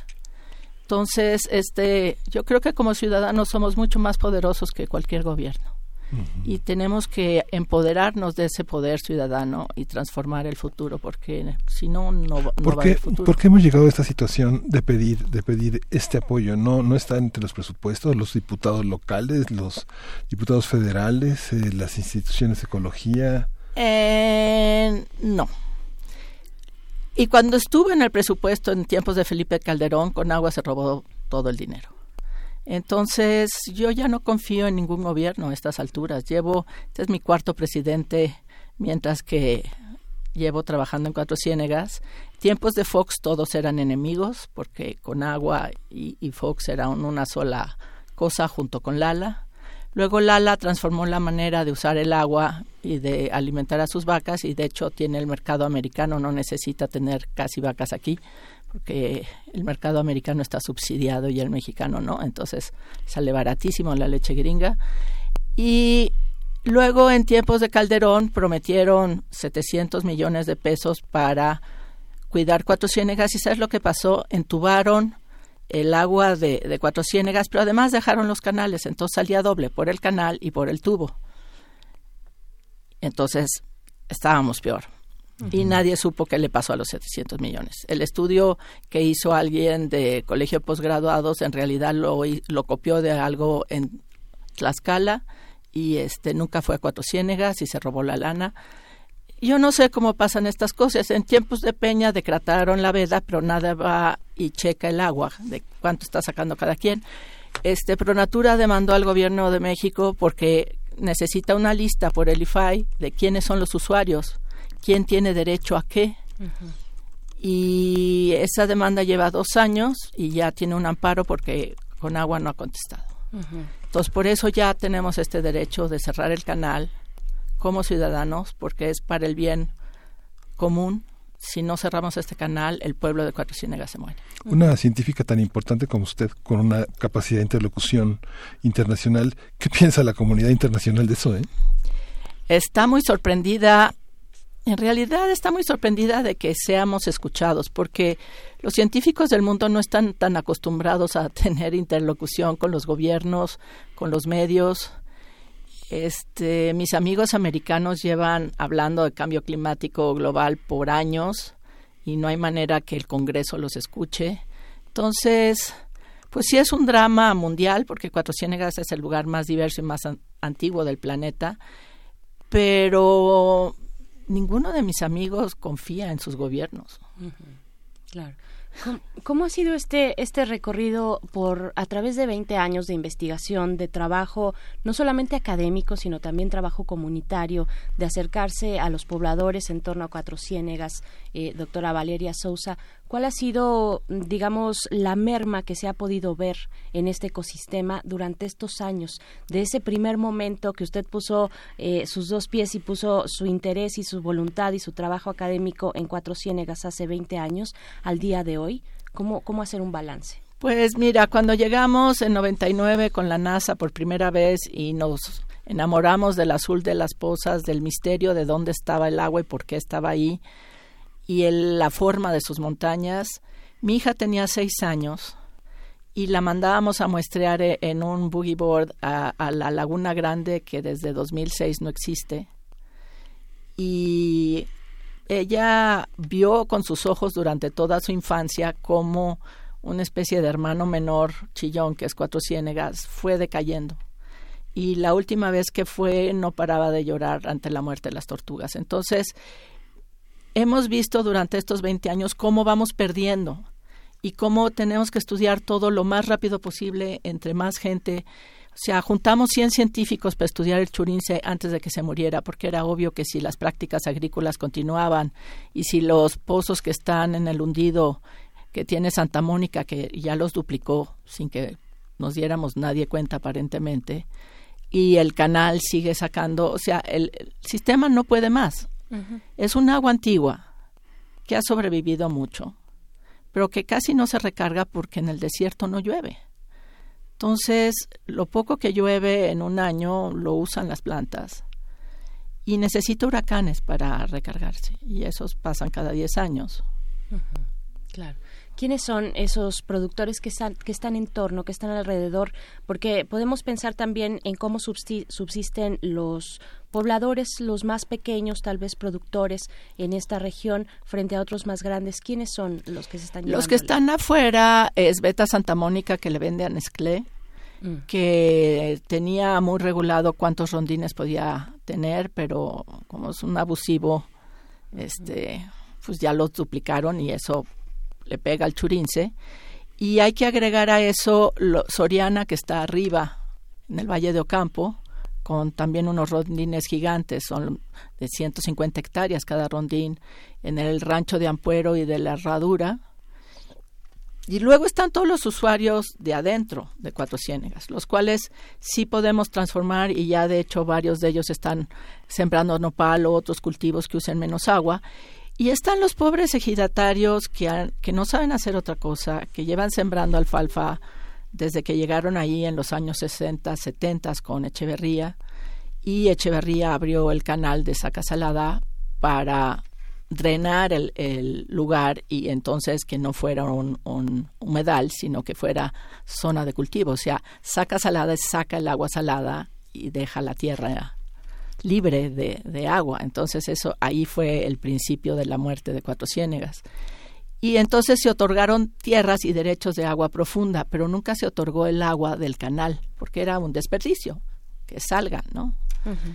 Y entonces hubo usuarios a lo largo del canal hacia afuera, pero a los últimos de la línea que están cerca de frontera les toca ya muy poco porque se pierde mucha agua en el camino. Entonces, nuestra propuesta es cerrar el canal como emergencia, ponerles pozos a los usuarios de afuera que de todas maneras se estaban de alguna manera robando el agua del humedal, sin querer ellos, en realidad fue una obra de ingeniería del gobierno de México. Y, y, ya con eso nos da tiempo de transformar en el Cebeta 22 la forma de ver la agricultura. Ya estamos trabajando con los chicos desde hace más de 15 años en cómo ver el ecosistema como otra cosa, cómo ver la ciencia como una herramienta de cómo pensar. Estos chavos ya van a universidades. Ya tenemos un doctor en biotecnología que está de regreso a Cuatro Ciénegas enseñándole a los niños del Cebeta cómo sacar los recursos genéticos de este lugar para una mejor agricultura y no una mejor salud. Pero necesitan tiempo, necesitan que el agua esté más tiempo para poder hacer todo este cambio de paradigma de cómo sembrar en el desierto. Claro. Esta visión esta visión científica eh, tiene eh, tiene repercusiones al interior de una de, lo, de, la parte municipal. Es posible generar una, una empatía una, una producción que permita tener una un gasto para Cuatro Ciénegas que lo alimente. Por supuesto yo creo que de hecho la UNAM tiene planes pero no tiene dinero de hacer un centro de biotecnología en Cuatro Ciénegas. Mm porque es el lugar más rico en recursos genéticos. Y los niños de Cuatro Ciénegas son el ejemplo de México para el Tratado de Nagoya. Son dueños de los recursos genéticos y ya está, tienen un laboratorio de biología molecular y están explorando el potencial de esos recursos genéticos. Y están cambiando la mente de sus papás y de toda la sociedad de Cuatro Ciénegas. Entonces me encantaría que alguien de ciencias sociales viniera a ver esa, esta revolución que está ocurriendo en Cuatro Ciénegas, que yo no sé cómo medir, pero sí está cambiando el paradigma. Porque los niños cambian todo. Claro, y, bueno, ¿qué, qué, qué, momento y qué espacio donde se conjuntan pues niños eh, y jóvenes de, de, este, de este lugar que están estudiando en el CEBETA, los jóvenes eh, que están observando pues una visión muy de avanzada también muy de avanzada, porque quienes nos escuchan, por si todavía no, no lo saben, nosotros hemos platicado aquí eh, con la misma doctora Valeria Sousa acerca, y en su momento dimos esta noticia también de que es, pues es eh, la primera científica mexicana en formar parte de la Academia de Artes y Ciencias de la Unión Americana, que es una distinción, bueno, que comparte con grandes mentes de la humanidad, básicamente básicamente. Es, un honor enorme y me pone muy humilde porque no estoy a la altura de esos gigantes. Pues ahí está esta, esta distinción eh, y todo este afecto que también tiene la comunidad universitaria eh, con usted, doctora Valeria Sousa, pero, pero también es muy interesante ver esta, esta cercanía, efectivamente, este esta especie de laboratorio social también, donde lo más, lo más eh, especializado, lo más acabado, lo más de punta en la ciencia de la conservación en nuestro país está acercándose y dialogando y también em, retroalimentándose con estos jóvenes que tienen sus propias vivencias, que, que han estado ahí desde siempre junto con sus padres, o bueno, no desde siempre, desde los años 60, 70 con esta decisión presidencial, pero es interesante ver cómo, cómo eh, cómo se dan estas dinámicas de conocimiento, ¿no? Es increíble porque en septiembre tuvimos una reunión con las autoridades federales, estatales y el director de la escuela y los maestros de la escuela que llevamos muchos años trabajando con ellos para escribir un proyecto juntos de qué sigue. Y ya finalmente, después de 15 años de trabajar con los maestros, ellos ya se empoderaron de, del proyecto científico, ellos ya saben qué sigue, hacia dónde va, y nuestra tarea es conseguirle el dinero. Pero lo más increíble es que las autoridades federales de este nuevo gobierno, en la Dirección General de los Bachilleratos Técnico Agropecuarios, ya entendieron que Cuatro Ciénegas es la punta de lanza, que es el modelo a seguir. Han ido a visitar muchas escuelas, el laboratorio de Cuatro Ciénegas y cómo esto está cambiando, pero ya está a punto de replicarse el modelo de Cuatro Ciénegas. Fui al primer congreso regional de investigación y educación de los Cebetas Noreste, entonces estaba este, Tamaulipas, San Luis Potosí, Nuevo León, por supuesto Coahuila y Chihuahua.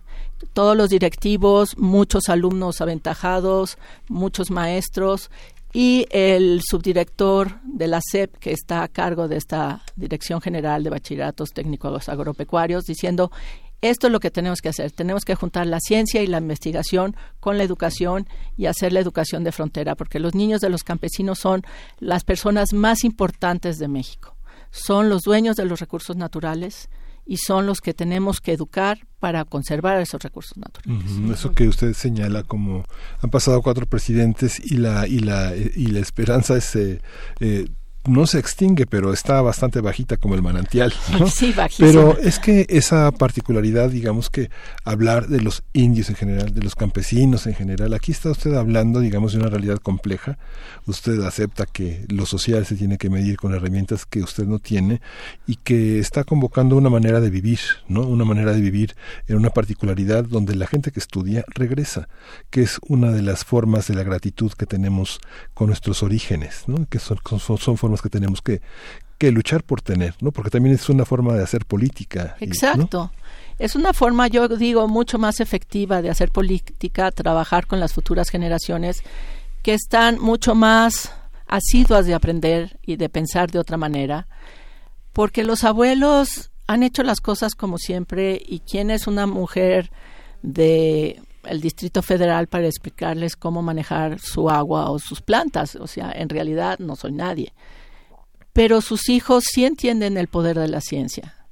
Y ha sido tan transformador el poder de la ciencia que estos niños ya tienen esperanza de futuro. Antes se, no querían ser campesinos, querían brincarse la barda y ahorita eso no es del todo una opción, o irse con los Zetas. Y ya eso está cambiando y estos niños ya van a la universidad, han sido becarios de, de, varios proyectos y de nuestra chequera de mi marido Luis Aguiarte que es este no no le encanta eso de los becarios de la chequera pero es solidario.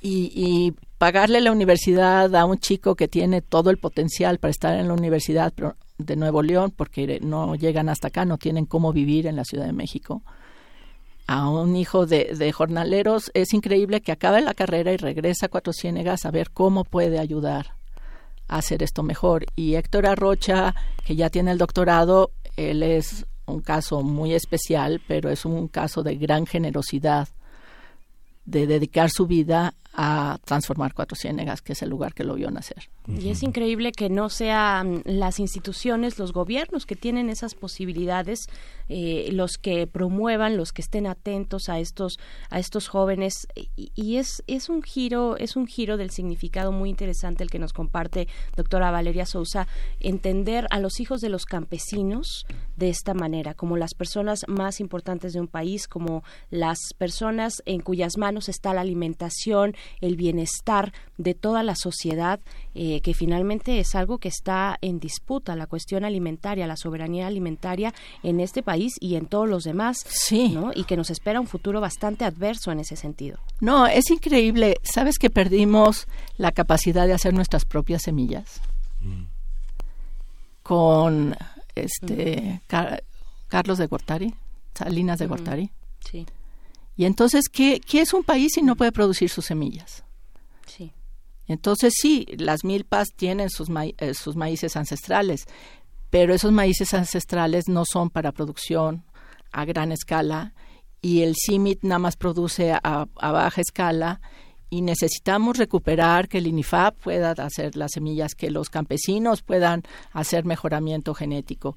No forzosamente transgénicos, o sí transgénicos, pero nacionales. Tenemos la capacidad de ser un gran país que pueda alimentar a su gente y simplemente por políticas públicas no se ha hecho. Y yo creo que las universidades tenemos un enorme potencial de decir para dónde. Este, la UNAM es una madre generosa que nos ha enseñado esta responsabilidad social y yo siento que nosotros nada más estamos extendiendo la labor de la UNAM hacia otras tierras. Y, no es nada extraordinario que tratemos de cambiar el futuro si es lo que nos enseñó la UNAM a hacer desde la Facultad de Ciencias. Y cuando das tu, este, tu juramento, cuando te recibes de licenciatura y de posgrado y dices, ¿servirás a México? Sí, protesto. Hay que tomárselo en serio. Claro. Por supuesto. Ir a donde sea necesario. Ir a donde sea necesario y, y el conocimiento es para todos, ¿no? Hay que ser generoso con él. Esta vocación social que ha tenido la UNAM, eh, pues desde, desde siempre, durante todo el siglo pasado, que nos fuimos conformando en este estado, eh, en este estado moderno, o que apelaba a una modernidad que no comprendía eh, las particularidades y la gran relevancia del entorno del, del, ecosistema, ¿no? Como en este caso de Cuatro Ciénagas, muy, muy, mm, de manera muy marcada. Eh, pues ¿qué es, qué es lo que sigue para en esta campaña, doctora Valeria eh, Sousa, en esta mm, en este esfuerzo de donación entre todos, entre todas, estos 700 mil pesos que insisto es una suma que parece muy pequeña frente a la gran riqueza que se quiere salvar y que representa Cuatro Ciénegas. ¿Qué es lo que se va a hacer con este dinero, con estos recursos? ¿Qué se necesita? El recurso es primero necesitamos saber cómo recargar mejor el, ecosistema. Por lo tanto, hay que hacer un levantamiento hidrológico y topográfico de toda la zona que ha drenado mm. el canal de Saca Salada para ver cómo mover el agua de la manera óptima para que se quede más tiempo y recargue, recargue el acuífero de manera óptima. No puedes nada más cerrar el canal donde empieza y luego que se va a inundar. Entonces necesitamos hacerlo de manera inteligente y para eso se necesita un estudio que cuesta alrededor de 200 mil pesos. Y luego la parte física de hacer las represas y cerrar el canal también cuesta alrededor de otros 200. Y los 300 que quedan son para la defensa legal a Pronatura Noreste que se va a echar este tiro de cerrarlo porque lo podemos hacer como ciudadanos y quién sabe cuál es la reacción de Conagua. Conagua sabe que esto va a pasar porque lo hemos anunciado por todos lados. No ha contestado. Pero pues Mauricio de la Maza, que es el director de Pronatura Noreste, lo va, va a tomar la responsabilidad de cerrar este canal y necesitamos estar preparados para defenderlo y permitir que regrese a México. Sí, porque la respuesta puede ser muy violenta porque tienen prerrogativas de seguridad nacional. Exacto, entonces, pues sí hay que defender al valiente de Mauricio que se va a tomar esta responsabilidad. Y en estos micrófonos es como si pidiéramos un donador de sangre. De, de verdad hay que contribuir. El, la, dirección electrónica ya está en nuestras redes sociales. De verdad es como una emergencia como si como si como si donáramos sangre a alguien que se está muriendo y que tuviera como término de vida la eternidad, ¿no? Pero vemos que la eternidad puede terminar por un, por un accidente absurdo, ¿no? Sí, y esa analogía de donar sangre es, es perfecta porque en septiembre de este año fue Blanca Jiménez, la comisionada nacional del agua, fue el comisionado nacional de áreas protegidas, Roberto Ávila, y, fue la secretaria del Ambiente Coahuila, mi gran amiga Eglantina Canales. Hicieron, inauguraron unas pequeñas obras que es como una curita a alguien que se está desangrando. Mm. Entonces, esas obras no son suficientes. Pero está consciente con agua y áreas protegidas de que este lugar está al borde del precipicio y yo creo que en realidad nos van a agradecer, pero necesitamos que con agua tome acciones que le surtan de agua a los usuarios de afuera cuando le cerremos el canal. Entonces urge cerrar este canal en invierno, cuando no se siembra, porque hace demasiado frío y no por eso no podemos esperar. Además de que el ecosistema ya no da para más. Es decir, es en estos, en estas semanas, en estos meses, la campaña eh, es, tiene este plazo del 25 de enero. Eh, se intentará juntar y yo creo que lo vamos a lograr. 70 mil pesos antes del 25 de enero. 700 700 mil pesos antes del 25 de enero. Es donadora.org, diagonal campanas, diagonal salvando guion 4 guion Ciénegas. Ahí está también en nuestras redes sociales esta dirección donde solamente tienen que dar clic y enterarse de lo que significa este eh, lugar de Cuatro Ciénegas en Coahuila y bueno, ir también a hacer solidaridad, ser solidarios con el entorno, con esta con este trabajo que bueno nos ha descrito eh, una y otra vez la doctora Valeria Sousa y que ha investigado junto con su equipo de manera incansable con los resultados eh, sociales que ya nos comparte también doctora Valeria Sousa. Muchas gracias. Encantada, es un honor estar aquí. gracias, Muchísimas gracias. Investigadora del Instituto de Ecología de la UNAM y pues vamos vamos a ir con música Miguel Ángel. Esto que vamos a escuchar es de Guara. La canción es Mambo Libre. Mi mambo se te cuela como el agua, eh, pa que lo baile con la punta del pie. No hay manos que lo metan en la jaula, eh, ni hay guardias que lo puedan detener.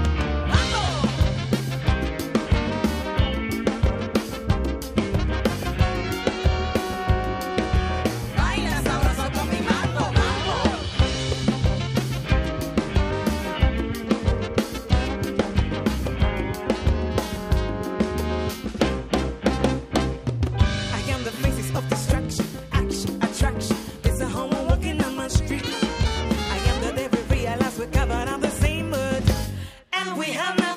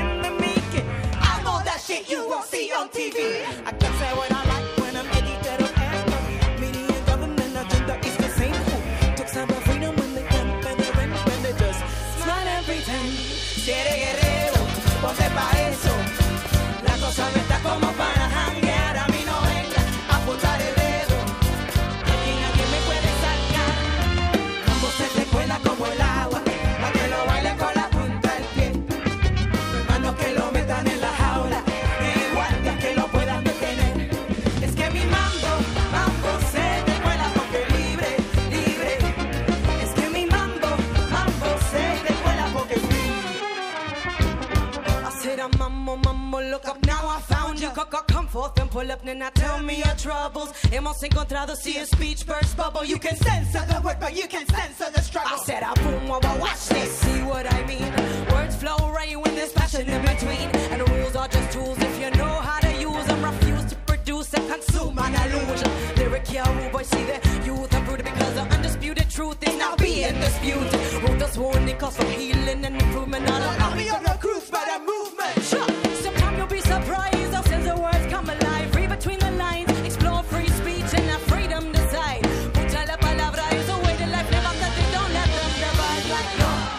tiene fronteras.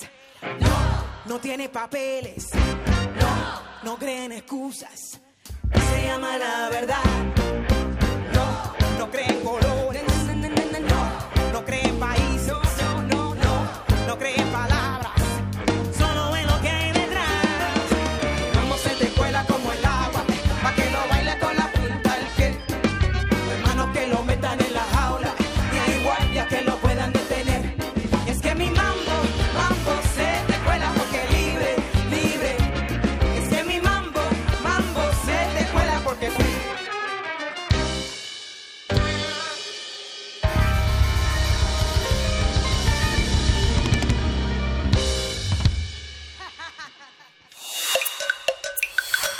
Primer movimiento.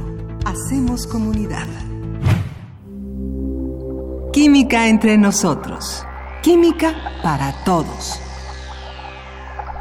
Y de nuevo nos encontramos ahora a través de la línea telefónica con el doctor Plinio Sosa, quien es, eh, pues está encargado de esta sección que dedicamos a la química y a los 150 años de la tabla periódica de los elementos. El doctor Plinio Sosa es académico de tiempo completo de la Facultad de Química y en esta ocasión nos comparte la historia del boro o la carencia de electrones. Bienvenido, doctor Plinio Sosa. Buenos días. ¿Qué tal, Berenice? ¿Cómo estamos? Qué gusto saludar de nuevo, salu- saludarnos de nuevo después de que estuvimos ahí eh, cotorreando en la, en la Feria Internacional del Libro en Guadalajara el viernes. Sí, hombre, qué bien que Sí. nos pudimos encontrar allí. Así es, estuvimos hablando de libros. Un ratito. Así es, y ahora nos toca hablar del boro. Nos toca hablar del boro. Bien. El, el boro se encuentra en la naturaleza formando parte de una sustancia compuesta que se llama bórax. Mm. La verdad de las verdades es que bórax es su apodo, no es su nombre oficial. Su nombre oficial, el que consta en su acta de nacimiento, es tetraborato de sodio. Tetraborato de Y entonces sodio. para obtener el boro elemental, eh, como siempre, pues lo que se hace es reaccionar ese bórax, que es el que existe en la naturaleza, en este caso con carbono, y de ahí ya se obtiene el boro elemental. No fue fácil obtener el boro, digamos, históricamente. Este, se obtuvo por primera vez en 1808, ¿sí? Por dos eh, químicos franceses, Guy Lussac y Thenard, y también por el inglés Humphrey Davy, pero por separado, ¿no? Los, los franceses por un lado y el inglés por otro, pero casi simultáneamente. Pero aquí lo que es curioso es que no se pudo obtenerlo 100% puro, sino hasta 1909, que es un siglo después. O sea, tardamos 100 años en encontrar la técnica para poderlo obtener bien, ¿no? O sea, 100% puro. Eh, el boro es el quinto elemento de la tabla periódica, o sea que se encuentra hasta arriba. Está una casilla antes del carbono, más o menos a la mitad entre lo que se considera que son los metales y los no metales. Entonces, se parece a los metales porque a altas temperaturas conduce la electricidad, pero se parece a los no metales porque la mayoría de sus compuestos eh, eh, suele formar enlaces covalentes. ¿sí? El boro, de hecho, tiene dos presentaciones. El boro amorfo, que es un polvo color marrón, nada metálico, y el boro ese sí metálico, que es de color negro. También se conocen dos isótopos del, del boro, el boro 11, que tiene seis neutrones en el núcleo, y el boro 10, que solo tiene cinco neutrones en el núcleo. ¿sí? Este, el, la palabra isótopo significa en el mismo lugar, o sea que eh, estos dos están en el mismo lugar de la tabla periódica, son boro, ¿no? Boro 10 y boro 11. Eh, Tiene muchos usos, ¿eh? El boro de, de- de distintos tipos. Por ejemplo, este, los utensilios de cocina que están hechos con Pyrex, ese vidrio que aguanta altas temperaturas Sí. y cambios bruscos de, de temperatura, están hechos con borosilicatos. Este, los en procesos industriales y procesos artesanales, por ejemplo, se usan el carburo de boro y el nitruro de boro, que son durísimos. De hecho, el nitruro de boro, que es hecho por el hombre, es artificial, no existe en la naturaleza, es casi tan duro como el diamante. O sea, puede ser un buen sustituto del diamante. Mm. Eh, del boro 10 que hablábamos hace rato del, de, este, del isótopo 10, pues captura fácilmente neutrones para tratar de convertirse en boro 11. Entonces sirve muy bien para la industria nuclear porque pues sirve para detectar neutrones, también sirve como escudo para las radiaciones y también como un dispositivo de control ¿no? en los re- eh, reactores nucleares. El boro amorfo, ese se utiliza para los fuegos artificiales. Mm. El verde que sale en los fuegos artificiales es precisamente eh, porque tiene boro amorfo. Y el boro metálico, ese es un superconductor natural, ¿no? A temperatura ambiente, su conductividad eléctrica, perdón, es pequeña, pero es buen conductor de la electricidad a temperatura alta. Entonces tiene las, esa posibilidad, ¿no? De dependiendo de la temperatura, ser aislante o ser conductor. Eh, pero, sin lugar a dudas, la característica principal del boro, la cualidad que determina su comportamiento químico y sus aplicaciones, es la falta de electrones. ¿sí? Como lo hemos platicado otras veces, los electrones se acomodan alrededor de los núcleos por capas, ¿sí? Y las capas llenas son especialmente estables. Estable en ciencia significa de menor energía. ¿sí? Eh, por eso los gases nobles este, son tan estables, porque tienen su última capa completamente llena. Son los únicos, los que están hasta la derecha, que tienen su última capa completamente llena. Los demás elementos no son tan afortunados. Algo tienen que hacer para adquirir su- una configuración tipo gas noble. Y solo hay tres posibilidades. O se desprenden de electrones para parecerse al gas noble anterior, o se roban electrones para parecerse al gas noble siguiente, ¿sí?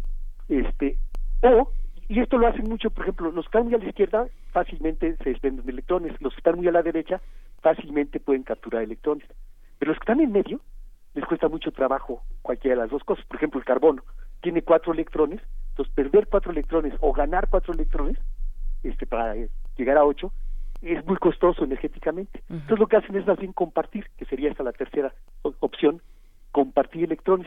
Compartir electrones es formar enlaces, o sea, no existe una cuerda que amarre a los, a los átomos, sino que más bien es la interacción entre un par de electrones con dos núcleos. Y entonces, si comparte dos electrones, por ejemplo, el carbono puede formar cuatro enlaces, cada enlace es un par de electrones, y entonces ya, no, ya son ocho electrones, que es algo parecido a una configuración tipo gas noble, ¿no? Y más o menos le pasa lo mismo al boro. ¿sí? El boro a fuerza va a tener que compartir electrones, no puede perder sus tres electrones ni ganar cinco. ¿sí? Pero este tiene un problema, solo son tres electrones. Entonces, lo más que puede formar son tres enlaces. Entonces, hágale como le haga, pues el número de electrones que va a tener van a ser seis, no van a ser ocho, ¿no? y seis no es una configuración tipo gas noble.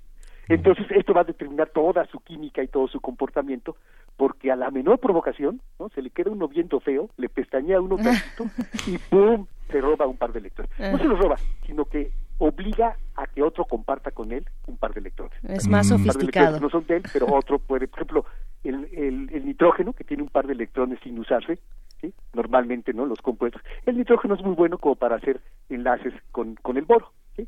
Entonces, este, eh, bueno, eh, eso hace, hace que la reactividad del boro sea muy especial, ¿no? Este, y que la geometría de los compuestos de boro, de las partículas de boro, también sea muy particular. Obviamente esto pues, no lo voy a platicar aquí en el radio, ¿no? Esto los especialistas eh, tenemos fotos Sí. de, de estas cosas que son muy muy bonitas, pero sí es eh, lo que determina, ¿no? Sí. Entonces un poco ya nada más para para rematar, yo diría que el mismo boro que en la vida real, Ajá. a veces las carencias son el motor para buscar nuevas alternativas. Sí, es que hace, hace casi 50 años eh, fui con mi mamá a la tlapalería y leí, Ajá. y leí Borex y me dijo, mira, esta es la única cosa que mata a las cucarachas.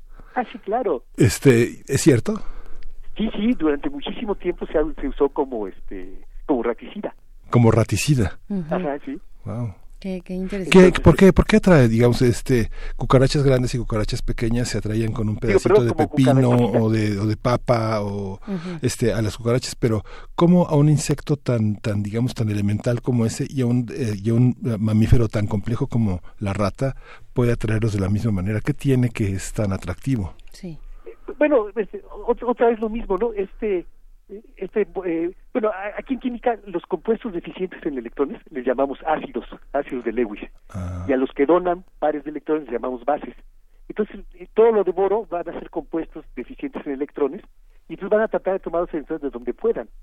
Y evidentemente ya en el organismo pues van a, pues son tóxicos, ¿no? Van a atacar distintas, este, sustancias de las que tenemos ahí en el organismo y pues pueden atacar cosas este, importantes y al final de cuentas es lo que mata, ¿no? Sí. Evidentemente estas cosas se fueron haciendo empíricamente en la historia y sin saber ¿no? un poco cómo actúa, pero sabían que se actuaba, ¿no? Sí. O- hoy ya no se ya no se usan esas cosas porque son tóxicas y además este se quedan en el en o sea en el cómo se llama en la cadena eh, tropófica, ¿no? Sí. Y entonces ya después pues también nos toca a nosotros, ¿no? Sí. Un poquito de, de, la toxicidad de los compuestos de boro. Los grandes venenos, ¿no? Que se metían a veces en un envase de refresco, ¿no? Así es. Ya, hemos platicado de, venenos, ¿no? De venenos, sí, claro, del arsénico. Estuvimos platicando hace un par de semanas. Eh, pues, doctor Plinio Sosa, qué, qué interesante, qué elegante y qué sofisticado también el, el boro eh, del cual hablamos esta mañana. Le mandamos un abrazo y nos escuchamos ya no nos escuchamos la próxima semana porque ya se va la UNAM de vacaciones, sino hasta regresando. ¿O sí tenemos colaboración con usted, doctor Plinio Sosa? Sí. sí. Ah, bueno, bueno. Es que algunos académicos pues usted ya se van. decía, decía André que el intelectual Creo no... que la próxima semana sí. Sí, todavía la próxima semana ya nos confirmaron. Después nos veríamos ya hasta enero. Exactamente, sí, decía, todavía. Decían, decía André, decía Roland Barthes en el escritor en vacaciones que, eh, poniendo las vacaciones de André Gide, que el intelectual no tiene vacaciones, sino que cambia de actividad, ¿no? pues sí, un Nos poco. vemos, doctor. Nos escuchamos la próxima semana. Ahí está ya. Nos escuchamos la próxima semana. Así es, confirmadísimo el doctor Plinio Sosa la próxima semana todavía. Lo que pasa es que es un poco confuso porque ya la UNAM se va de vacaciones. Eh, la próxima semana ya inician las vacaciones, pero aquí seguimos nosotros aquí en Primer Movimiento. Durante toda la próxima semana estaremos con ustedes en vivo y después vendrán dos semanas eh, de una selección de distintos temas que a lo largo de este año pues hemos eh, bueno, la selección la ha hecho la producción a cargo de Frida Saldívar, nuestra productora, esta selección de temas y de discusiones, de reflexiones importantes que han ocurrido a lo largo del año y que han pasado por estos micrófonos, pues eso es lo que vamos a estar escuchando durante dos semanas. Eh, la verdad, una selección muy, muy interesante, pero la próxima todavía seguimos en vivo y pues ya nos están dando las 10, ya nos dieron las 10. Ya nos dieron las 10, nos escuchamos mañana. Esto fue Primer Movimiento. El mundo desde la universidad. Radio UNAM presentó Primer Movimiento. El mundo desde la universidad.